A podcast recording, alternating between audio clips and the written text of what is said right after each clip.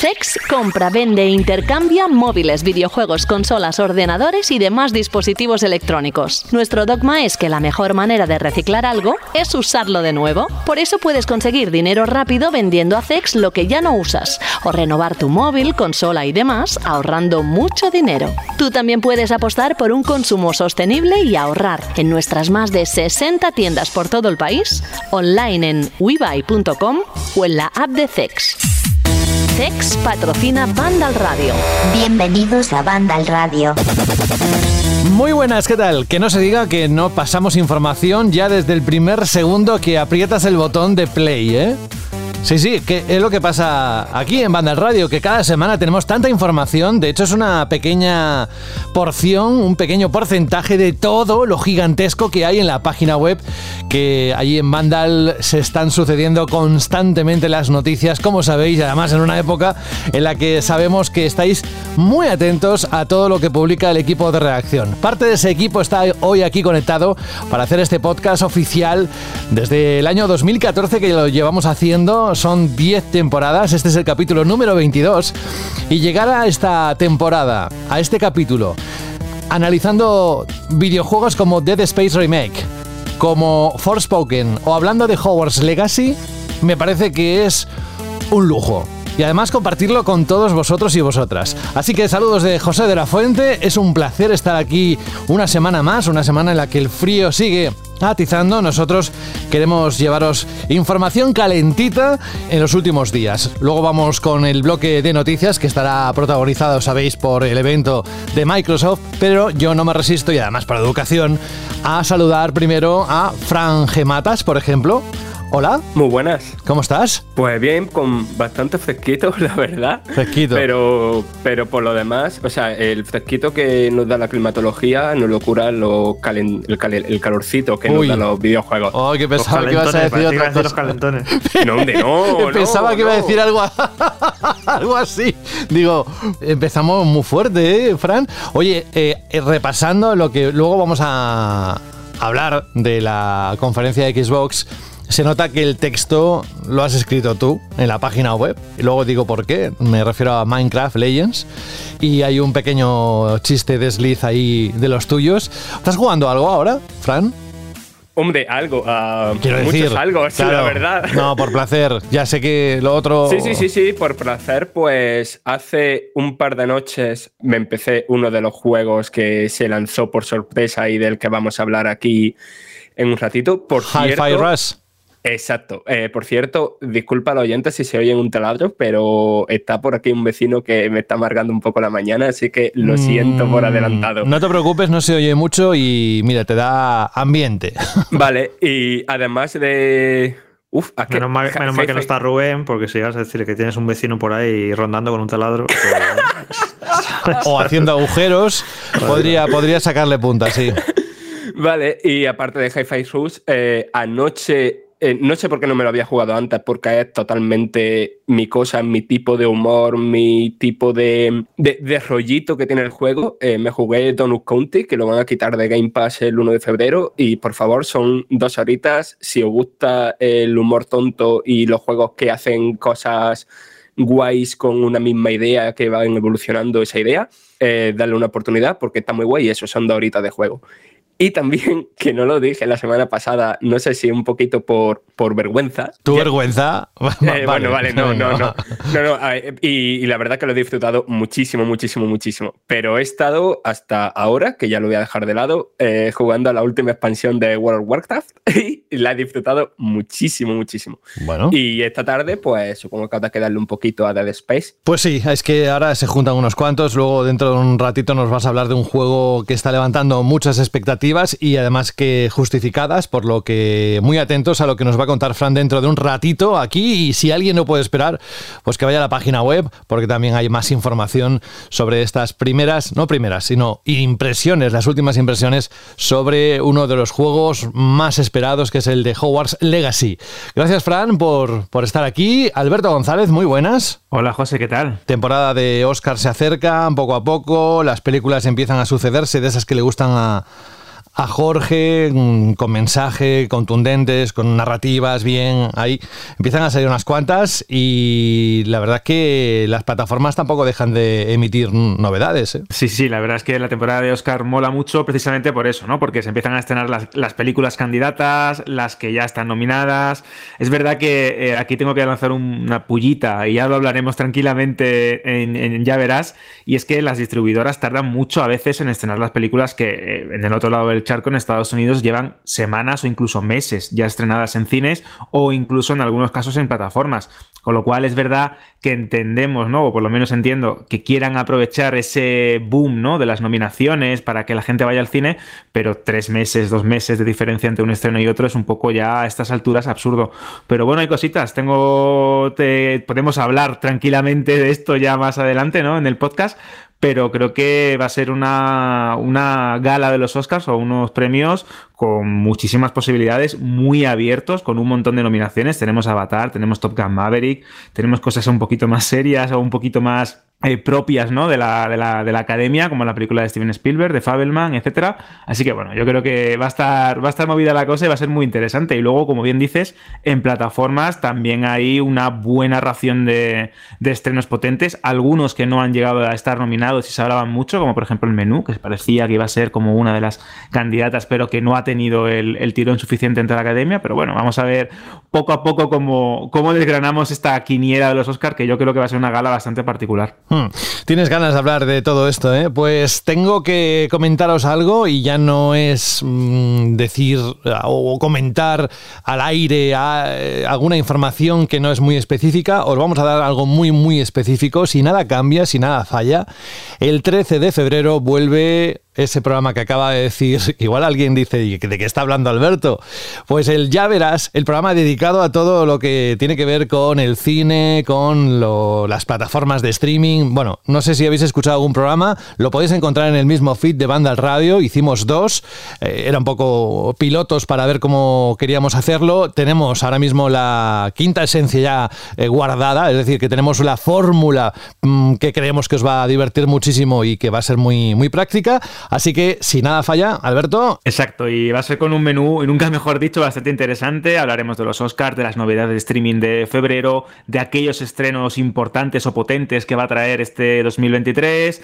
También tendremos un especial de Avatar, un debate sobre Warner, DC y todo esto, todo este cambio ¿no? que ha, ha traído James Gunn, el nuevo director creativo junto a Peter Safran, así que creo que va a ser un, programa bastante cargadito de hmm. recomendaciones, de series, de novedades, de actualidad también, que es importante, un poco de todo. Y de vinagrismo. Bueno, más que vinagrismo, de aquello que no que no está bien. Dejamos ya esto aquí, que esto es una pequeña promo que hemos metido dentro de Banda al Radio, pero vamos a retomar que todavía estamos en, los, en las presentaciones. Bienvenido, Alberto. Jorge Cano, muy buenas. Hola, buenas. Pero José, ¿has ido a ver Avatar o no? No, Todavía ¿Pero no. qué te pasa con esa peli? No, que no he podido. Que, de verdad que no he podido. Si es que he venido de hace unos días de Cantabria. De, vale, vale, pasar ahí toda la nieve. No entiendo tu odio hacia esa película. No, yo no tengo odio. nominada al Oscar a la mejor película. Pero que no, que no. Que no tengo odio. Yo odio porque es ciencia ficción. No puede haber ninguna película, por muy mala que sea. Y mira que las hay malas de ciencia ficción. Yo, a mí me yo te voy a seguir preguntando cada semana. Eh, a ver si la has visto ya. Madre mía. Hasta que la. Madre mía. No, yo lo que quiero que, yo lo que quiero que me digas tú cuando se estrene A ver si te ha gustado, porque estoy convencido que va a ser una de esas películas, la, la última película de Steven Spielberg, que estoy convencido que, vamos a estar en, puntos totalmente opuestos. Pero gracias eh, también, Jorge, por estar con nosotros. Hoy un programa realmente potente con esa vuelta y además no de cualquier manera. Luego nos lo va a contar Carlos Leiva, que va a hablarnos de dos títulos, pero uno de ellos, Dead Space Remake, se pone a la venta esta semana y lo cierto es que ha salido muy bien, Jorge, y eso es un pistoletazo de salida para dentro del mes de enero de todo lo que ha salido, que espero que augure un, el resto de meses eh, potentes y que a los jugones nos dé toda esa vitamina que necesitamos. Mira, acabo justo antes de empezar el programa, estaba hablando con Carlos, eh, que la semana que viene sale el Age of Empires 2, sale en Xbox, en consola por primera vez. Y digo, bueno, claro, es un juego muy mítico, Age of Empires 2, tal. Estaba pensando, digo, la primera vez que llega a consola y de repente he hecho como, boom, lo de recuerdo desbloqueado, esto que muchas veces pone la gente en redes. Digo, no, no, no es la primera vez que llega a consola, Age of Empires 2. Salió en, en PlayStation 2. Y he tenido que mirarlo porque ya llego, ya estoy en una edad que hay cosas que ya no sé si las he soñado o han pasado de verdad, han pasado de verdad. Y sí, sí, salió Age of Empires 2 en PlayStation 2 que no sé si Alberto tú lo jugaste o algún oyente que nos esté escuchando. Sí, de hecho tengo, la copia y es verdad que por curiosidad, estas veces que decías, joder, pues mira, lo tengo también en PC, lo quiero tener en PS2 y era una conversión bastante, vamos a decir, mediocre, ¿no? Porque obviamente pues con el mando no se podía jugar igual. No llegué eh, a utilizar teclado y ratón. No sé si era compatible, porque había, era curioso. Será compatible, sí. Sí, era curioso porque había algunos juegos de estrategia que sí eran compatibles, otro que no, porque aunque no lo, no lo tengamos en la memoria reciente, la PS2 tenía su puerto USB y algunos juegos eran compatibles o con accesorios de todo tipo, o aparte, pues con eso, con teclado y con ratón. Y era curioso, era muy curioso tener esa conversión. Sí, siempre ha habido ese problema, ¿no? Con ese género en concreto, que, que, la duda de cómo adaptarlo al mando, toda esa complicación, y bueno, a ver pues, qué tal han adaptado el hecho of Empires 2 eh, a Xbox, al mando. A ver, la semana que viene lo, comprobaremos, pero bueno, una buena semana para Xbox, tanto por el evento del otro día, el, lanzamiento sorpresa del el Wi-Fi Rush este, Hi-Fi Rush, no Wi-Fi, no Wi-Fi, Hi-Fi. ¿Sabías que tenías que pronunciarlo de otra manera? Wi-Fi, claro, claro, claro, claro. Y me ha lo de Wi-Fi, porque ¿sabes lo que pasa? Que cuando viajas al extranjero, yo que he viajado mucho, tenemos tan interiorizado lo de, hacer, lo de decir Wi-Fi que claro, si tú le dices wifi a un anglosajón, no te entienden. ¿qué me estás contando? ¿Qué ¿sabes? Tienes que decir eh, wifi. Y me ha venido wifi en vez de hi-fi. bueno, es normal. Bueno, lo que estaba diciendo, que eso, que una gran semana para Xbox, que el evento estudia muy bien, el juego de lanzamiento está sorpresa, la semana que viene hecho Five Pires, así que va, está empezando bien el año. Algo que destacar de la actualidad que no vayamos a tener hoy en el programa, pero que así a modo rápido de titular deberían conocer nuestros oyentes o no. Bueno, ha sido yo creo un poquito más movida quizá que las anteriores porque ya estamos avanzando en enero y era normal, ¿no? Que el año le, le, cuesta arrancar. Pero bueno, así grandes, grandes noticias, a no ser que Fran me corrija, tampoco ha habido, ¿no? Así... Ha salido el DualSense Edge, que se ha puesto a la venta, el mando Sí, que nos hubiera gustado mucho tenerlo hoy en el programa y hacer análisis, pero es que no nos ha llegado a tiempo, así que a ver si la semana que viene podemos hablar de él, que bueno, está generando una cierta polémica porque el mando está teniendo muy buenas reviews y dicen que es un mando pro estupendo, pero sí es curioso que han descubierto que la batería es menor que la Más de DualSense normal, mm. más pequeña, que yo imagino que por un tema de del diseño del mando, de poner meter las levas detrás, no sé qué, no sé cuántos, han tenido que reducir el tamaño. Pero claro, si ya la batería del DualSense no era para tirar cohetes, pues encima meter una de menor capacidad todavía, pues ya apaga y vamos, ¿no? Ya directamente casi tienes que estar jugando con cable todo el rato. ¿La autonomía se ha demostrado que es menor que la del DualSense normal? Sí, de hecho ya las impresiones se dijo que era menor y es que es lógico, ¿no? Si por mucho que la hayan optimizado, si es que si la batería es menor, pues a lo mejor no es mucho menor, pero sí que tiene que ser menor. Bueno, ya lo si nos llega, lo hablaremos. Las impresiones de primera mano,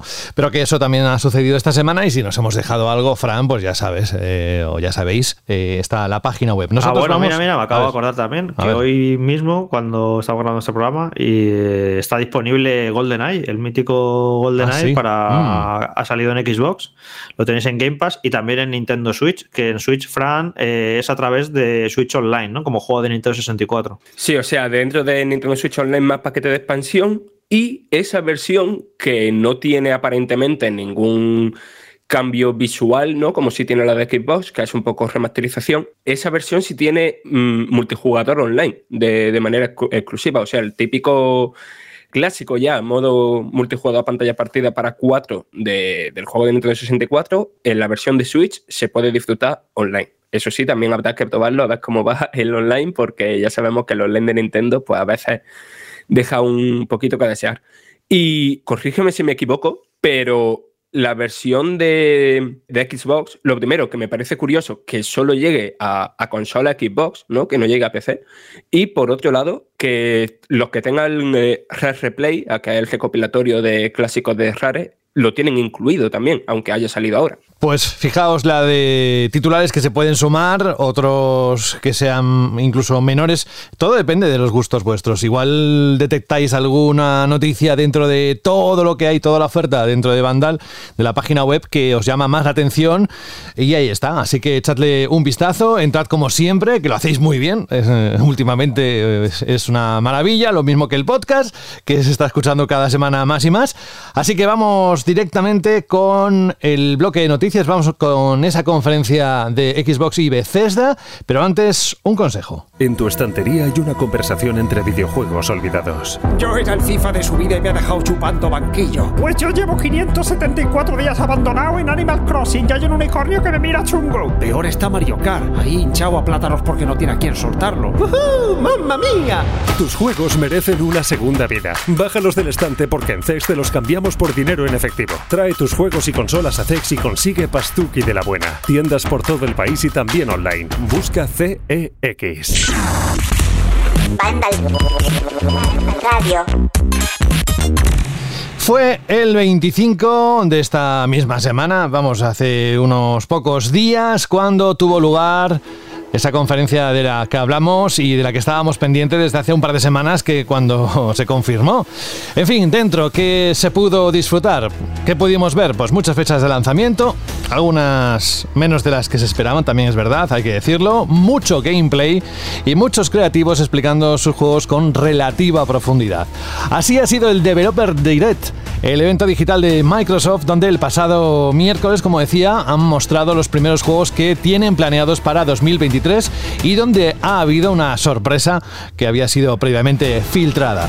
Es la, sí, la del wifi que decía antes Jorge. Vamos con los titulares principales. Aquí me tenéis. Los creadores de Evil Within lanzaron el mismo día. Fue una sorpresa terrible. Es, vale, se ha acabado el evento. Ya podéis ir a descargarlo tras un ratín, nada. El Hi-Fi Rush. Acción, música y mucho color. eh, en esta sorpresa a medias de Tango Gameworks. Que además tiene un nombre que nos gusta muchísimo porque es facilísimo, Hi-Fi Rush. Esa aventura en la que el mundo entero se mueve al compás de una banda sonora que, por cierto, tiene temas de grupos tan conocidos como The Black Keys y Nine Inch Nails. Está disponible, como decía ya, para PC y Xbox Series, incluido, por supuesto, en el Game Pass. Otro título del que sabíamos que se iba a hablar, porque en esto fue muy categórica Microsoft, que no vamos a hablar de más juegos que estos. Por ejemplo, Redfall. Something evil is swallowing up this place bit by bit. Aún así, ¿de Starfield se va a hablar? ¡Que no! Bueno, en fin, otro dato que se había filtrado. El shooter en mundo abierto guiado por la narrativa de Arkane Austin estará disponible el 2 de mayo para PC y Xbox Series, incluido en Game Pass, aunque en la edición de Game Pass no incluirán dos héroes por desvelar que se lanzarán más adelante. El gameplay de Redfall abunda, si lo echáis un vistazo, lo que podremos hacer en un pueblo dominado por los vampiros, que promete estar cargado de narrativa ambiental, de localizaciones que explorar y de retos que afrontar de distintas maneras, bien en solitario o con hasta tres amigos. También, esto ya sabéis, en cuanto suenan neumáticos, motores, iba a estar y estuvo, por supuesto, la gran apuesta de Xbox Game Studios para la primera mitad de 2023. No tenemos fecha todavía. Es la renovación del simulador de conducción Forza Motorsport, que ya no lleva ningún número, tal cual, Forza Motorsport. Ha sido uno de los protagonistas al sorprender, como no era de otra manera, es que lo esperábamos así, su gameplay, pero lo que no esperábamos eran sus datos. Atención, 500 coches, 800 opciones de personalización, 20 circuitos y en cuanto a gráficos, 4K, 60 frames por segundo, ray tracing. Vamos, top, top. Pero, como decía, la ventana de lanzamiento no se ha acotado, sino que se ha alargado al pasar de primavera a un difuso 2023. Disponible en Game Pass, por supuesto, a través de Xbox Series y PC. Y aquí viene la jugarreta de Fran Matas. El titular es Minecraft Legends se desbloquea el 18 de abril. Esto, claro, leído tiene más sentido, pero para que os hagáis una idea. Blackbeard Interactive y Mojang lanzarán Minecraft Legends el 18 de abril para PC, PlayStation 5, Xbox Series, Nintendo Switch, PlayStation 4 y Xbox One. Estará incluido en Game Pass. El juego de acción y estrategia tendrá además una campaña que se podrá jugar en cooperativo, un modo PvP en el que se centra el nuevo gameplay y tendréis, si no tenéis ya, me lo confirman mis compañeros en Vandal, una entrevista con uno de sus responsables principales. Y para acabar... The Elder Scrolls Online Necrom es la nueva parte de la saga Sombras sobre Morrowind del MMO de Zenimax Online Studios. Los jugadores explorarán tierras inhóspitas en esa región, podrán probar una clase de, completamente nueva, la arcanista, y desentrañarán los secretos de Hermaus Mora en su historia. Estará disponible el 5 de junio en PC y Mac y el 20 de junio en PlayStation 5, Xbox Series, PlayStation 4 y Xbox One. Y así a grandes trazos. Fue un gran evento, la verdad, Jorge. Nos dejó buen sabor de boca y lo que pudimos ver, espero que sea, como se dijo hace, no sé si hoy o hace la semana pasada, que sea el, el punto de salida, la rampa de salida de un año por parte de Microsoft, donde brille especialmente porque lo necesita y lo necesitamos. ¿Qué te ha parecido? Pues muy bien, sobre todo esa tremenda sorpresa, ¿no? Del hi-fi que, que es lo que se agradece en este tipo de eventos, que de repente hay algo que no te esperabas y de la mejor manera posible, porque ya anunciar un juego así por sorpresa, pues ya es agradable y que encima te digan que te lo puedes descargar según acabe el evento, pues mejor todavía, ¿no? Que a mí es algo que me alegra muchísimo porque una de las cosas que me cansa mucho de los videojuegos es cuando se anuncian demasiado pronto, años antes de que salgan y la, este goteo de noticias, de información, de promoción. Eh, a veces llegas un poco exhausto ¿no? cuando sale el juego. Eh, hay casos extremos ¿no? de 5 o 6 años desde que se anuncia hasta que sale, otros no tanto. Pero a mí esto de que de repente, ¿no? Que no supieras nada de un juego, digan, venga, ahí está, lo puedes jugar ya. A mí esto me encanta. Ojalá lo hicieran más veces y muy bien guardado el secreto, que ahora que también se filtran todas las cosas, además los insiders de Xbox eh, filtran absolutamente todo. Es extraño que esto no lo supieran o si lo, o si lo sabían se lo han guardado. Y fue una sorpresa muy, muy agradable. Y yo creo que con eso endulzó todo el evento en general. Si no hubiera habido eso, pues el evento hubiera sido como, bueno, normalito. Pero como tuvo esa gran sorpresa, esa gran guinda, pues yo creo que nos quedamos todos con un, con un buen sabor de boca del evento. El Forza Motorsport tiene una pintaza, la verdad es que gráficamente es yo creo que de lo mejor que se ha visto hasta el momento de las de bueno ya que hay que dejar de decir las nuevas consolas porque ya llevado dos años pero a mí es que me sigue saliendo las nuevas consolas pero es de lo mejor que se ha visto de nueva generación sin duda eh, en gráficamente y verdad es que tengo muchas ganas de, poder verlo eh, jugarlo porque además los Forza Motorsport siempre jugablemente son una pasada son juegos muy cuidados y ver eso, ver ya un juego de verdad en Series X que, aproveche su potencia, ¿no? Y, y, verlo ahí en todo su esplendor, así que hay ganas. Y Redfall, que, a ver, para mí tiene bastante buena pinta. No, no veo que esté generando demasiado interés. Lo que pasa que la gente que está detrás, eh, Arkane, a mí es que todos los juegos que hace Arkane me gustan. Es una gente que tiene mucho talento, hace las cosas muy bien y ya habiendo jugado todos sus juegos, sabes que este juego va a estar bien. Sabes que va a ser un juego muy cuidado, muy bien hecho y que, va a ser muy interesante. Luego no te puede atraer porque es un shooter, porque a lo mejor es cooperativo y no es lo mío. Todo lo que sea. a mí en un principio los ingredientes tampoco me apetecen demasiado. Pero es que como esta gente eh, trabaja tan bien y todos sus juegos anteriores me han gustado, pues hay que dar un voto de confianza y seguro que Redfall va a estar bien. A ver hasta dónde llega. Yo creo que sobre todo Fran es el mayor fan de Redfall. Además que se ha estado documentando mucho. Hemos publicado hoy un, avance sobre el juego y que diga a Fran un poquito qué, es lo que le parece de Redfall. A ver, yo a Redfall le tengo mucha gana, principalmente por el mismo motivo que tú has dicho, ¿no? O sea, Arkane prácticamente es el único estudio grande que sigue alimentando ese género de los immersive sim.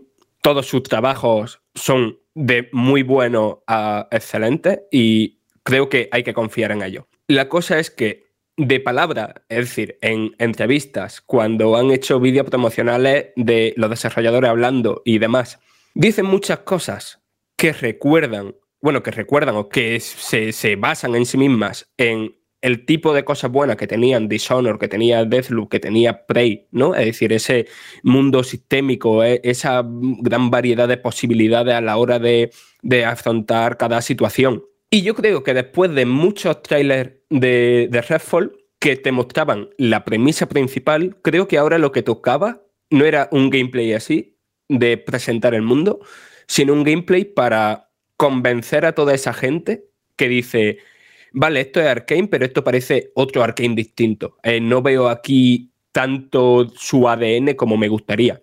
Y en el vídeo se ven cositas, ¿no? Se ve, pues, eh, muchas maneras distintas de, de- de acceder a un espacio, se ve enemigos con ciertas mecánicas y personajes y, los poderes de los personajes que tienen pinta de ser muy, muy expresivos, ¿no? Que va a poder hacer cosas muy locas con ellos. Pero creo que no deja muy claro eh, la fórmula, por ejemplo, de, de, de Dishonored, ¿no? De, o, de, o que también tenía Prey, ¿no? De, mezclar poderes para hacer cosas locas, de eh, hacer que un enemigo haga tal cosa para que se creen una cadena de acontecimientos eh, alocada, ¿no?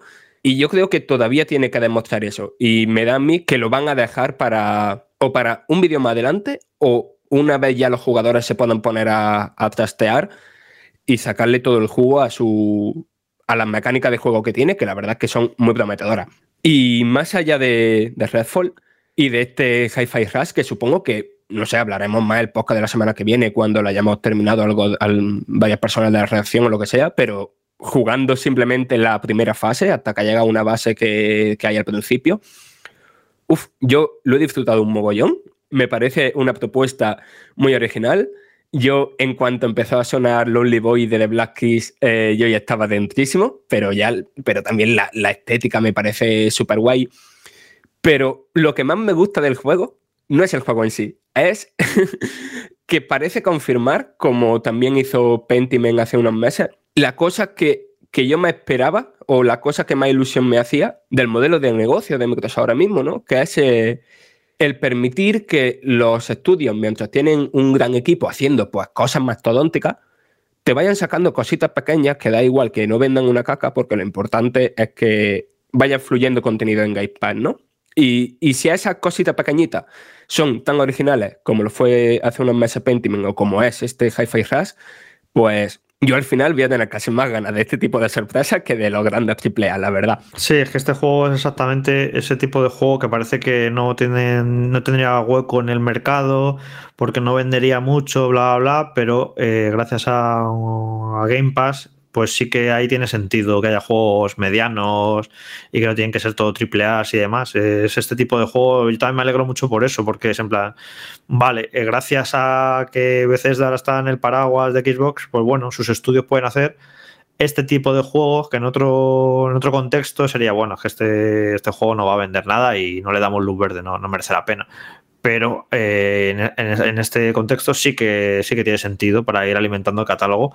Y bueno yo es que me alegro un montón de que haya juegos de este tamaño no tienen que ser todo eh, hiperproducciones de seis años en desarrollo no sé qué cosas así fresquitas más pequeñas incluso que recuerdan a juegos de antaño. A mí yo cuando empezó la presentación y salió el juego a mí me vino a la mente digo este va a ser el típico juego de Dreamcast Sí, Jesse Radio, ¿no? Radio. Claro, porque recordaba, recordaba visualmente a, a Jesse Radio, pero es que luego aparte por la, por la propuesta, ¿no? De ser, venga, un juego de acción rítmico, que es como un concepto así muy, muy loco, ¿no? Y muy original. Y, y no sé, eso me, me recordaba juego de, de, eso, de antaño, de que ahora no se atreven a hacerlo porque no, es que no va a vender y no lo hacemos. Y vamos a seguir con secuela, vamos a hacer con sandbox y demás.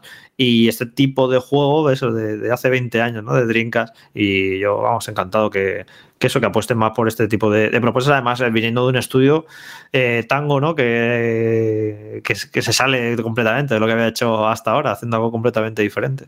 Y después del tema del Forza, o sea, eh, supongo que lo mismo cuando estoy escuchando esto ya está publicado o se publicará en los próximos días, pero más allá de los graficotes, ¿no? que son evidentes, que es un espectáculo cada fotograma de, ese vídeo, y ya si te pones a mirar las la imágenes oficiales que han sacado, es que eh, se te va la cabeza. No se tiene tanto en cuenta por la gente que no es súper dada a los juegos de coches o menos a los simuladores de conducción, que todo eso de lo que hablaron en el vídeo, ¿no? De todo ese tema de de física, de iluminación, de climatología, de tal. De gaste de la pista, que es una, sí. auténtica locura, del, del, cómo afecta la temperatura al neumático en según qué zonas, que eso ya estaba, entre comillas, presente en el Forza Motorsport 7, pero es que ya aquí es elevarlo a un nuevo nivel, es que es una auténtica locura. Y la cosa es eso, de cómo esas cosas que de normal dice, vale, aquí esto son cosas de graficotes, afectan a la jugabilidad. Y eso es lo que vamos a intentar explicar en en este artículo. Es que de hecho, eh, Forza Motorsport, no sé si eh, os, puede gustar la simulación o entre comillas el sim arcade, ¿no? que se suele decir en, consolas, pero si Gran Turismo tiene, por, ejemplo, eh, a niveles jugables cosas que son muy buenas y son increíbles, Forza lo lleva a un nuevo nivel, sobre todo en el tema de la simulación. Desde siempre han sido, o en, en Turn 10, han sido muy rompedores a la hora de presentar o plantear cómo llevar una jugabilidad basada, como decía Fran, en físicas, en interacción de los neumáticos con el, el asfalto, el tipo de carretera, en cómo puede cambiar la temperatura y en este caso la climatología en diferentes partes del circuito y eso cómo puede influirte a la hora de conducir. Pues claro, si esto lo llevas ya a la siguiente generación o a la presente generación de consolas, le sumas un ray tracing en tiempo real en casi cualquier parte, de los gráficos que te puedas imaginar eh, en resolución 4K a 60 frames por segundo, con ese detalle en cuanto a, modelados en los 800 o perdón, en los 500 coches eh, que hay disponibles, con un tipo de destrucción y de deterioro y de rotura en estos vehículos diferentes según el modelo y según el, tipo de colisión. Es, que es una auténtica locura. Técnicamente sigo diciendo que yo no he visto nada igual eh, a día de hoy en, consolas, es una auténtica pasada, pero sí es cierto que yo tengo una relación de amor-odio con el diseño de los circuitos de esta saga, porque a veces me parecen muy, muy realistas, increíbles, detallados, con una profundidad pues eh, alucinante, pero hay veces que creo que son demasiados circuitos de videojuego y eso me echa un poco para atrás porque a veces, repito, prefiero el, estilo más sobrio o más japonés o más realista que puede tener la saga Gran Turismo en algunos de sus eh, circuitos o, niveles, ¿no? Así que a ver cómo lo, plantean en esta ocasión, que vamos a tener pues una veintena de circuitos con diferentes trazados, con diferentes climatologías, que te va a llevar a que cada carrera sea distinta. No sé, le tengo unas ganas increíbles, lo, he pasado genial con esta saga y creo que esta va a ser como el punto de partida de, cara al futuro, ya no solo a nivel técnico, sino a nivel jugable. Y eso también es un tirón de orejas a Gran Turismo para que sepan que ya está bien, ¿no? De reciclar ciertas mecánicas o de no arreglar fallos que llevan presentes en un montón de entregas y que en esta concreto, en la séptima, se han repetido una y otra vez, ¿no? Así que vamos a ver cómo estas dos sagas eh, se empiezan a picar y, entablan su propia carrera, ¿no? De cara al futuro. Y después, porque parece que, que va a quedar tapado, porque, a ver, sinceramente, de todo lo que se anunció, pues digamos que para el público general, pues probablemente sea lo menos importante, aunque probablemente sea también el juego más jugado de, todos los que hemos comentado. Pero ese Minecraft Legends. Ya, tú lo dices por el titular tuyo, ¿no? No, no. Sedes, bloque. Ah. Hmm. Que a ver, yo no le tenía mucho seguido la pista al juego, la verdad. Y creo que sobre todo lo que hace en su PvP, de que es un juego que mezcla acción y estrategia, que es muy directo que parece que va a tener un dinamismo poco habitual en el género en cada partida y todo sustentado en, bueno, en lo que son mecánicas, bueno, más que mecánica, ideas base de Minecraft, ¿no? en la construcción creativa, la colaboración, e, el, cooperar en distintas tareas y demás. No creo que vaya a ser un, juego enorme, no sé, de estos candidatos a GOTY, ¿saben? Ni mucho menos pero creo que a lo mejor, sobre todo por su vertiente multijugador, puede dar alguna sorpresita, ¿eh? Sí, bueno, yo voy a decir por terminar que es una cosa que acabo de leer, Fran, esta mañana. Eh, un, insider ha filtrado que, bueno, ya filtró, por cierto, el juego este que se anunció, el Hi-Fi, y ha dicho que el Redfall, que ya tiene fecha para mayo, que van apurados, la verdad, para llegar a mayo. Van bastante apurados, pero se ve que les han presionado para, para situar ahí la fecha y que bueno, que el juego está muy avanzado, evidentemente, y que tal, pero que, que van justitos.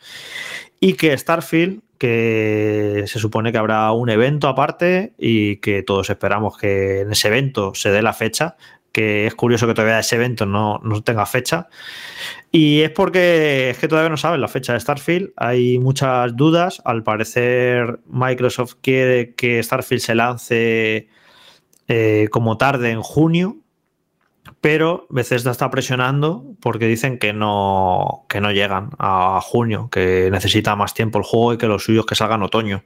Que en otoño ya sí que llegaría pulido, llegaría bien terminado y llegarían bien pero Microsoft no quiere que salga en otoño eh, porque, bueno, eh, como prometieron que iba a salir la primera mitad del año, y bueno, y están ahí, como al parecer están negociando a ver quién gana, ¿no? Yo creo que ganaríamos todos si el juego se lanza en otoño y que salga lo mejor posible, lo más pulido posible, porque además veces da con este tipo de juegos, tipo Fallout, tipo Sky, eh, Elder Scrolls y demás, tienen esa fama de juegos llenos de bugs y demás, y yo creo que no le, no le beneficiaría al juego nada, ¿no? Salir un poco pulido o, con, o que hubiera necesitado un poco más de tiempo, ¿no? Entonces, ya total, ¿qué más nos da? Si ya se retrasó, iba a salir en noviembre, ya se retrasó, pues al final que sean tres meses más, tres meses menos, mm, yo creo que preferimos todos que salga el juego pulido. Ya hemos tenido el accidente de Cyberpunk y demás. No queremos algo así otra vez. Y también por los propios trabajadores, leñe. Sí, sí, es que eh, lo dije la semana pasada y la sensación que tengo yo, que desde que ahora hay una sensibilidad en la industria por el crunch y que el crunch está mal, pues nos estamos dando cuenta que no llegan a tiempo con los juegos, que desde que no se puede hacer crunch, esta industria se ha forjado a base de sangre, sudor y lágrimas de los creadores de videojuegos y en cuanto el crunch está mal visto, no llegan a tiempo con las fechas que marcan y, las cosas cuestan más. Así que sí, sí, sin duda será un tema de, eso, de veces da queriendo que no, bueno, lo sacamos en otoño, lo sacamos pulido y llegamos bien y bueno, por otra parte, pues Xbox su interés de decir, no, que lo queremos sacar en la primera mitad del año. Y hay entre medias de estas dos cosas, pues están los trabajadores, evidentemente, que sin crunch, pues ya vemos que las cosas tardan un se tardan un poquito más de tiempo en, hacer y por eso estamos viendo que, todos los juegos están tardando mucho en dar fechas, hay retrasos. Y, demás. Y es eso un poco también, ¿no? Que parece que en cuanto la industria no ha dejado de hacer el crunch salvaje que ha hecho en toda su historia, bueno, crunch, que es esta palabra que parece que lo dulcificamos, pero no deja de ser un poco explotar a los trabajadores o exprimirles, pues parece que no, que cuestan un poquito más en hacerse los juegos, ¿no? Pero yo creo que al final es una corrección que tenía que hacer la industria y nada, pues que contraten a más gente y ya está, es que, ¿qué le vamos a hacer? Y bueno, eso, que de cara al jugador, que para mí, vamos, creo que Starfield, si necesita más tiempo, pues que salga en otoño, pero que salga bien, que eso es lo importante. Creo que en cualquiera de los de los escenarios, ¿no? Lo mejor es que el juego salga cuando esté listo, ¿no? Como antaño en su día decía Blizzard. Pero eh, también hay que pensar es que sí, que nosotros tenemos todos los cacharritos, pero lo mismo a alguien que su única máquina sea una Xbox, no le da tan igual que, que les en Starfield, ¿sabes? Interesantes reflexiones de un evento que, como veis, las sensaciones, como decíamos al principio, son buenas y esperamos que esto se mantenga, al menos a este ritmo o más, durante los próximos meses y esas agradables sorpresas de encontrarte un juego, como decía Jorge, eh, sin anunciar y que esté descargable a través de Game Pass eh, después del evento. Tengo conectado a Carlos Leiva porque va a entrar ahora en escena, va a ocupar una parte muy importante, uno de los platos fuertes de este Vandal Radio. Hola, Carlos. Buenas a todos, ¿qué tal? Qué privilegiado has sido, ¿eh? Que has disfrutado en los últimos días de uno de los juegos que incluso eh, su remake ha superado en nota al original.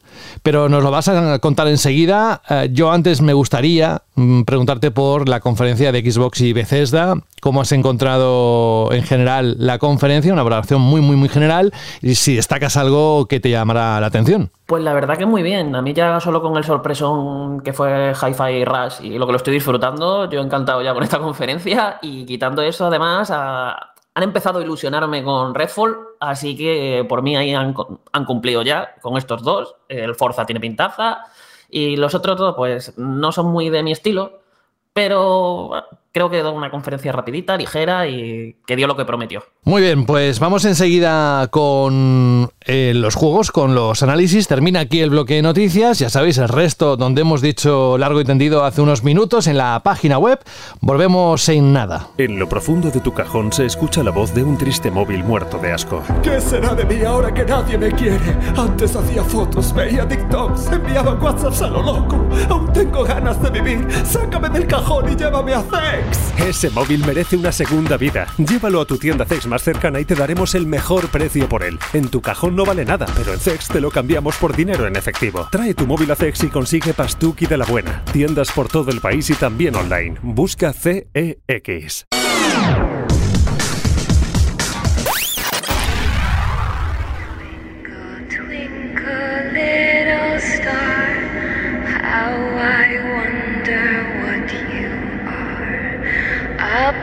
Cuando leo un análisis de Carlos, siempre me gusta sacar quotes de lo que ha puesto, porque es que definen perfectamente lo que va a hablar ahora enseguida, al menos el espíritu en general. Dice eh, Dead Space Remake, una pesadilla de culto, un remake de ensueño. Isaac Clarke regresa tras una década de ausencia con un espectacular y trabajadísimo remake de su aventura original que mejora y amplía en todos los sentidos imaginables a uno de los mejores juegos de terror de la historia de los videojuegos. Carlos, madre mía, que tienes que haber disfrutado Notaza 9.5 que se lleva en la página web de Vandal. Eh, teníamos de verdad muchísimas ganas. Mira que el Calisto Protocol yo lo, me lo he terminado, lo he disfrutado, pero siempre tenía la vista puesta en finales de enero porque llegara Dead Space. Y también te tengo que reconocer, Carlos, con muchos de los que nos escuchan, que tenía serias dudas de que por la poca promoción que había o por el poco mm, movimiento que había del juego no fuera a, cumplir con mis expectativas. Pero me las has quitado de un plumazo ayer en cuanto leí el, análisis. Cuéntanos un poquito, ¿qué has encontrado en este Dead Space Remake? Pues a ver, eh, tengo que confesar que yo también estaba un poco como, como vosotros, como todo el mundo, que pensaba que esto iba a ser pues un, un remake muy visual, de mejorar mucho gráficos, meterle también sus mejoras um, jugables, haciendo controles más cómodos, más actuales, algunas opciones más, algún contenido de estos que ya habían anunciado, como el sistema de pelado de los, de los necromorfos, que ya hablaremos de ello. Y cuando me lo mandó Jorge, eh, yo el juego no lo, no lo tenía ni en, ni en el punto de mira para, comprármelo, porque eso, porque pensaba que iba a ser, pues para eso me juego el original. Otra vez, o si me apetece graficotes, espero a que baje un poco de precio. Y el sorpresón es que ha sido mayúsculo. O sea, es que esto es eh, comparable a lo que Capcom hizo con el Resident Evil Remake de GameCube. Pues es un remake de ese estilo. O sea, una barbaridad. Cogen el esqueleto del original, evidentemente lo rehacen entero a nivel audiovisual, tanto gráfico como sonoro, y a partir de ahí empiezan a meter cambios, a meter novedades, mejoras aquí ya, ya secuencias mm, cambiadas pero mejoradas, las partes que no funcionaban las han cambiado, han cogido todas las novedades jugables que fueron introduciendo las secuelas con Dead Space 2 y Dead Space 3 y las han metido aquí y han rediseñado partes enteras y el propio juego para que se adapten a esas nuevas mecánicas que, vienen, han inventado nuevos tipos de sistemas. Y de verdad, es una auténtica pasada. O sea, ya tienes un juego que era una obra maestra del, terror, eh, vamos, de los mejores survival horror que se han hecho jamás que sigue siendo muy disfrutable a día de hoy. Tú te coges la versión original, la de 2008, a día de hoy, 15 años después, y la sigues disfrutando un montón porque sigue siendo un juegazo y ya tienes ese pedazo de base con todas estas novedades, todas estas mejoras, todas estas formas de ampliar el propio juego, la propia historia está mucho mejor, se han hecho mejoras narrativas también. De verdad, o sea, es que la lista de cambios es enorme. Es que no os podéis hacer una idea. Aquí ahora vamos a poder hablar de las mejoras y los cambios que puedo considerar yo que son como los más notorios, los más importantes, pero es que te pones a ver de forma pormenorizada cómo eh, todo lo que han hecho y es que es increíble. O sea, esto es un remake, pero con todas las letras y es lo que yo suelo esperar de, de los remakes. Y eh, ya os digo, es, es, mm, para mí de los mejores remakes que he jugado nunca porque el trabajo es espectacular. Es súper fiel al original y al mismo tiempo, o sea, consigue esa mezcla de joder, qué nostalgia, eh, qué familiar todo, cómo reconozco todo por estos pasillos, estas salas, y al mismo tiempo tienes esa sensación de estar jugando algo nuevo, pues eso es lo que han conseguido aquí. Una auténtica pasada, de verdad. Yo creo que mucha gente, la mayoría de la gente que está escuchando esto, está por un lado preguntándose, ¿los graficotes qué? Y por otro lado, ¿los graficotes en comparación con The Callisto Protocol qué? Esa comparación no te la puedo hacer porque no he jugado a Callisto. Es un juego que estoy o sea, estaba esperando que bajara de precio. Jorge ya me ha dicho que me espere a que lo metan en el Game Pass, en el PlayStation Plus o en algo, un servicio así. Eh, pero vamos, eh, yo creo que me podría, con todo lo que me ha contado, me habéis contado entre todos, creo que después de pasar por Dead Space me podría dar un poco de bajona con ese juego. Pero bueno, eh, a nivel gráfico es genial, o sea, es espectacular. Tiene, hace un uso del HDR increíble. Si tenéis un buen televisor OLED vais a flipar con, con cómo lo utiliza. Eh, los modelados están súper detallados. La iluminación, la iluminación es increíble y además lo bueno es que no solamente es, joder, qué bueno es el sistema de iluminación, qué bien funciona esto, sino lo bien que lo utiliza tanto para crear ambiente como para crear nuevas situaciones jugables. O sea, la oscuridad en este remake es muy importante, como lo fue en Dead Space 2, por ejemplo, solamente que ahora con un sistema de iluminación mucho mejor. Y, y es alucinante, o sea, muy, muy, muy chulo. Y luego, es que una cosa que me gusta mucho de este remake es que realmente eh, se ve increíble, pero no han ido todo lo. Digamos, no es el típico juego que ha destinado toda la tecnología a que se vea muy bien, a que se vea muy realista, a que se vea muy bonito, sino que mucha de esta tecnología ha ido también a mejorar el, al juego como tal, lo que es el juego, que no sea simplemente que se vea más bonito, que esto tenga un sentido jugable, por decirlo de algún modo. Por ejemplo, los necromorfos ahora, eh, lo que son los enemigos del juego, tienen todas las mm, capas de piel, de músculos, de órganos, de huesos modeladas. Entonces, esto significa que cuando tú disparas a un necromorfo, dependiendo de, del arma que estés usando y dónde estés impactando, vas rompiendo, digamos, al necromorfo de un modo u otro. Entonces, eh, si, os, eh, si, os, acordáis, en Dead Space la, la base del combate suele ser eh, desmembrar a los necromorfos. Aquí no es de apunta a la cabeza, no, aquí es apunta a las piernas, apunta a los brazos, pero y, y, y velos des, desmembrando. Entonces, esto significa que tú estás viendo de forma muy gráfica y visual cómo, por ejemplo, si estás disparando al mismo punto de, de, un, de un, brazo, vas viendo cómo se va desgarrando la carne, cómo se van quedando lo, los músculos al descubierto, cómo además a, a, veces cuando le has dado mucho y no lo has terminado de romper, se queda el brazo como cayéndose con un hilillo ahí de, de piel. O sea, es, es, es espectacular lo, lo, que han hecho en este sentido. Es literalmente y, demostrar que el juego tiene músculo técnico. Madre. Bueno, no se pudo Acabo de llegar resistir. Y, echando, ¿eh? y todavía te queda otro juego. O sea que aguanta, aguanta, Carlos, aguanta. Y, y, nada, que esto además de ser muy espectacular en lo visual, también te ayuda mucho en lo jugable, porque te está transmitiendo en, to en todo momento la potencia de tus impactos. Eh, te muestra de forma muy visual qué extremidades están más rotas o están a punto de, de, de caerse. El, cómo de dañado está el enemigo. O sea, es, está muy, muy, muy chulo. O sea, es muy, muy espectacular y ves eso, que es tecnología utilizada para, para, mejorar lo que es el juego también a nivel jugable y mejorar la ambientación y mejorar lo que, te, lo, que te, lo que te está transmitiendo, porque no es lo mismo antes que estabas disparando un a un brazo 20 veces hasta que se rompía, que ahora que vas viendo ahí cómo se van rompiendo los tendones, cómo el propio enemigo empieza a tambalearse porque no puede aguantarse bien con, el, eh, con las piernas que les está destrozando y antes de rompérsela y que se caiga al suelo.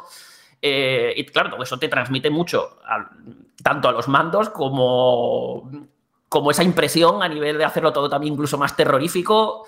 Eh, y, y, al mismo tiempo que tengas un mayor control sobre la situación y los combates. Y de otra cosilla que parece que se nos ha olvidado, ¿no? Con las consolas actuales, pero se habló mucho en su día de los tiempos de carga y tal. Y por lo que dice, aquí también se han utilizado esa ausencia de tiempo de carga para lo jugable, ¿no? En lo referente al backtracking.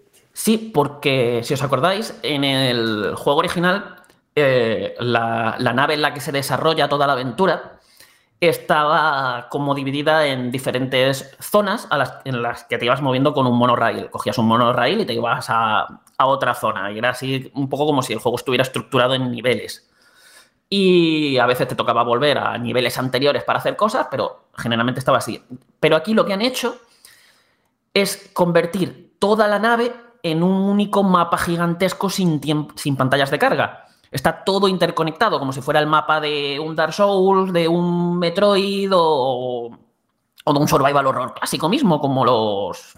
Como por ejemplo podría ser el primer, la mansión del primer Resident Evil o la comisaría de Resident Evil 2, solamente que ahí sí, sí había pantallas de carga, pero entendéis esa estructura de niveles a la que me refiero. Y y esto de entrada ha permitido que se puedan crear nuevas rutas y nuevas conexiones y atajos con los que ir a las diferentes secciones. El monorail sigue existiendo, que es una especie de viaje rápido, pero, pero tienes otras formas de moverte que a veces en la historia te obligan a, a eso, a llegar a sitios que antes llegabas, pues cogías el monorail y llegabas y ahora te tienes que ir metiendo por unos conductos y por diferentes lugares para llegar. Esto además, ya que has mencionado el backtracking, el backtracking también se ha mejorado mucho con un sistema eh, de niveles de seguridad. Ahora, hay como muchas puertas y, y contenedores de recursos que, que, están bloqueados por niveles de seguridad. Te si ves que pone un iconito con un escudo que pone 1, pues necesitas un nivel de autorización 1 para poder abrir esas puertas y, y esos contenedores. ¿Qué pasa? Como el juego había muchos momentos en los que te hacía volver atrás, eh, eran momentos un poco que perdía un poco la gracia, porque ya los habías explorado, ya habías conseguido todo lo que había y tal. Entonces ahora, cuando te, en esos momentos que te hacen volver atrás, eh, tú vas subiendo tus niveles de autorización conforme a la historia. La historia va marcando cuándo va subiendo tu nivel de autorización. No es algo que, digamos, vayáis a tener que conseguir de forma secundaria. Entonces, cuando vuelves a esos sitios, siempre estás encontrando nuevas cosas que la primera vez que habías pasado no habías podido explorar o no habías podido abrir. Entonces, siempre estás encontrando nuevas recompensas, eh, nuevas cositas. Y aparte de eso, pues esas típicas puertas que la primera vez que has pasado por alguna zona has visto, a lo mejor el juego no te va a hacer volver a esa zona. Y dices, oye, pues me acabo de acordar ahí, ¿qué habría tras esa puerta que ponía nivel de seguridad 3? Y te vuelves tú, te, como si fuera pues eso, un Metroid, y es como, mira, acabo de conseguir el nivel de seguridad 3, voy a volver y voy a ver qué hay tras esa puerta. Entonces, ¿Pero son cositas interesantes o en plan, toma munición aquí detrás de esta puerta? Pues hay un poquito de todo, porque encuentras, generalmente hay munición, pero también vas a encontrar ahí nodos, vas a encontrar eh, nodos que son para, para ir mejorando las armas, vas a encontrar diagramas que te permiten desbloquear nuevas mejoras de las armas con, con efectos especiales, vas a encontrar a lo mejor documentos que te profundizan más en, la historia, puedes encontrar un poquito de todo. Y la verdad es que mm, generalmente si vas a esos sitios suele ser útil lo que encuentras. Vale, y además de el ligero cambio en, en la estructura, ¿no? ¿La historia en sí es exactamente la misma o, o por estos cambios ha habido eso, alguna modificación a nivel, no sé, de argumental o de situaciones. A ver, la historia es la misma, es exactamente la misma, solamente que a veces hay pequeños cambios en cómo se producen ciertos eventos o ciertas situaciones. Y lo más importante aquí es que ahora Isaac habla, el protagonista habla. En Dead Space 2 y 3 hablaba, pero en el 1 no, en el 1 era un personaje mudo. Aquí habla, que esto tiene un impacto enorme en la narrativa, porque se crean muchas dinámicas, muchas conversaciones que tienen los personajes entre sí. Luego, también se ha profundizado más. Eh, hay, por ejemplo, eh, si en el original eh, había un momento en el que te encontrabas con un personaje que te hablaba a, través de, ¿qué te digo yo?, de una ventana y se quedaba ahí simplemente el, model, el modelo del muñeco ahí quieto mientras va hablándote y soltándote un rollo. Aquí todo eso lo han hecho de una forma mucho más cinematográfica, mucho más chula, mucho más inesperada y que además también te mete mucha más tensión. Eh, y han hecho ese tipo de, ajustes. O, por ejemplo, la primera vez que te encuentras al necromorfo que convierte los cadáveres en monstruos, eh, esa escena es infinitas veces más terrorífica ahora que lo que era en el, original. Y además te ponen una situación muy tensa cuando, digamos, te tienes que, tienes que enfrentarte al enemigo y han hecho ese tipo de cositas. También han metido muchos más documentos, registros de audio y cositas que van profundizando la historia. Eh, también han incluido un par de cadenas de misiones secundarias que te permiten profundizar en ciertas cosas que el juego original no hacía o simplemente te dejaba, dejaba pistitas pero pasaban como muy de puntillas. Eh, la verdad que muy bien. La verdad que con, todo lo que han tocado en este juego, así en general, ya sea historia, ya sea jugabilidad y demás, es, eh, siempre ha sido para, para, mejor. Carlos, yo tengo una pregunta y es que eh, el título original para mí tiene uno de los mejores diseños sonoros que jamás he visto. Te transmitía Mil veces muy mejor. Bien. O sea, Eso vas es. a flipar, vas a flipar. Buah, increíble. O sea, claro. Ponte unos buenos auriculares y, o incluso, mira, el juego funciona bien, eh, al menos en PlayStation 5, que es como lo he jugado yo, con el DualSense, con también algunos eh, la forma que tiene de usar el, el, altavoz del mando. Pero vamos, yo, yo aquí os recomiendo jugar a completamente oscuras, auriculares, y vais a alucinar porque cómo se escucha todo. O sea, es el típico juego que te puedes asustar de ti mismo simplemente andando y escuchando tus pisadas cómo se van perdiendo en la lejanía con, con eco, que es como, pero es, eso es eco que estoy haciendo yo con las pisadas, es un monstruo que puede haber por ahí por las paredes. eh, ya, ya os digo, es, eh, es alucinante, está muy bien hecho, cómo se comporta además siempre tanto a nivel de efectos como de, de música y de todo de forma muy dinámica, para meterte presión, cómo se usa algunos truquitos también para asustarte a través del sonido.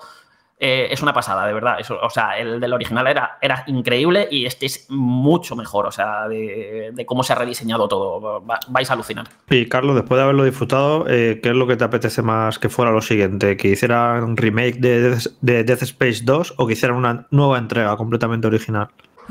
Uf, a ver, a mí es que me apetece un nuevo de Dead Space, pero es que me dices un remake de Dead Space 2 con este nivel y uf, casi te diría que me gust- casi te diría que cogiesen el de Dead Space 2, le hicieran un remake como este y luego hicieran una tercera entrega alternativa o nueva o que cogiera o que siguiera su historia pero haciéndolo más como Dead Space 1 y 2, que siempre recordamos Dead Space 3 como la decepción de la saga, que yo defiendo que no fue un mal juego, pero comparado con el 1 y el 2 fue una bajona importante y que rehicieran el 3, pues eso, al estilo del 1 y el 2 y le dieran el final a la saga que se merecía. Creo que sería como el, el la trayectoria que me gustaría que siguiese la serie porque, porque creo que se lo merece. O sea, es decir, es una, para mí es mm, Dead Space 1 y 2, que son de los mejores survival horror que he jugado nunca y se, se le echaba mucho de menos esta saga.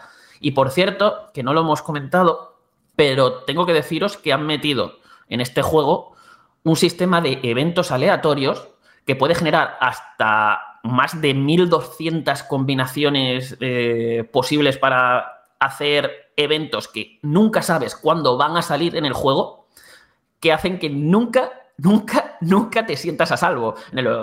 Ya no es lo típico de, bueno, he explorado esta zona, lo he limpiado todo de enemigos, vuelvo sin problema. No. Aquí es, he limpiado esta zona. Uy, voy a volver porque he conseguido tal cosa para poder abrir o, para, o porque quiero atajar por aquí. Y cuando haces eso, puede pasar cualquier cosa. Lo mismo, simplemente las luces empiezan a, a parpadear, que lo mismo aparece un monstruo, no te ataca, huye, se mete en la pared y ya te quedas tú, "O- oye, eh, ¿se ha metido en la pared para salirme por otro lado o se está yendo? Porque al mismo tiempo estás escuchando sus ruidos moviéndose por la pared y es como, ¿qué va a hacer? O coger un ascensor que has cogido 20 veces sin a lo mejor avanzar en la historia. Simplemente estás pasando por ahí porque estás explorando. Y la, la vigésimo primera vez que lo, que lo pillas, vas a. eh, terminas el trayecto en el, en el ascensor, le das a abrir la puerta y de repente se va la energía, no se abre la puerta, te quedas completamente a oscuras y empiezan a salirte monstruos por todos lados. O a lo mejor no, simplemente se ha ido la energía un ratito y vuelve a- al instante. Yo os digo, el juego está todo el rato tirándote a la cara eventos de este, de este tipo y te mantiene muy tenso porque hace cada parte, o sea, le da muchísima más rejugabilidad, hace que el backtracking siempre sea tenso. Eh, ya os digo, es que está todo tan bien pensado en este juego que es que todo, todo lo mejora, todo, todo es para bien. O sea, es, lo han diseñado de una manera increíble. No me hubiese yo hecho la idea de verdad estar escuchando de ti, eh, precisamente porque además es que te considero uno de los más críticos de- del equipo, es decir, aquello que te gusta, eh, no tienes pelos en la lengua de decirlo, justamente también lo mismo para lo que no te gusta y que escuchar estas palabras de ti, Carlos, adquieren una dimensión un tanto distinta y mm, yo creo que todos aquellos que estaban esperando este juego, que no sabían mucho más allá de quizás alguna nota que ha salido por redes sociales y demás, pero te ha escuchado a ti por primera vez hablando del Dead Space Remake, con esta pasión y con todo lo bueno que has dicho, creo que, bueno, eh, es mucho no más de lo que podíamos nada, pedir. José. ¿Eh? Es que no hemos hablado de nada todavía. Ya, ya, ya, ya, ya.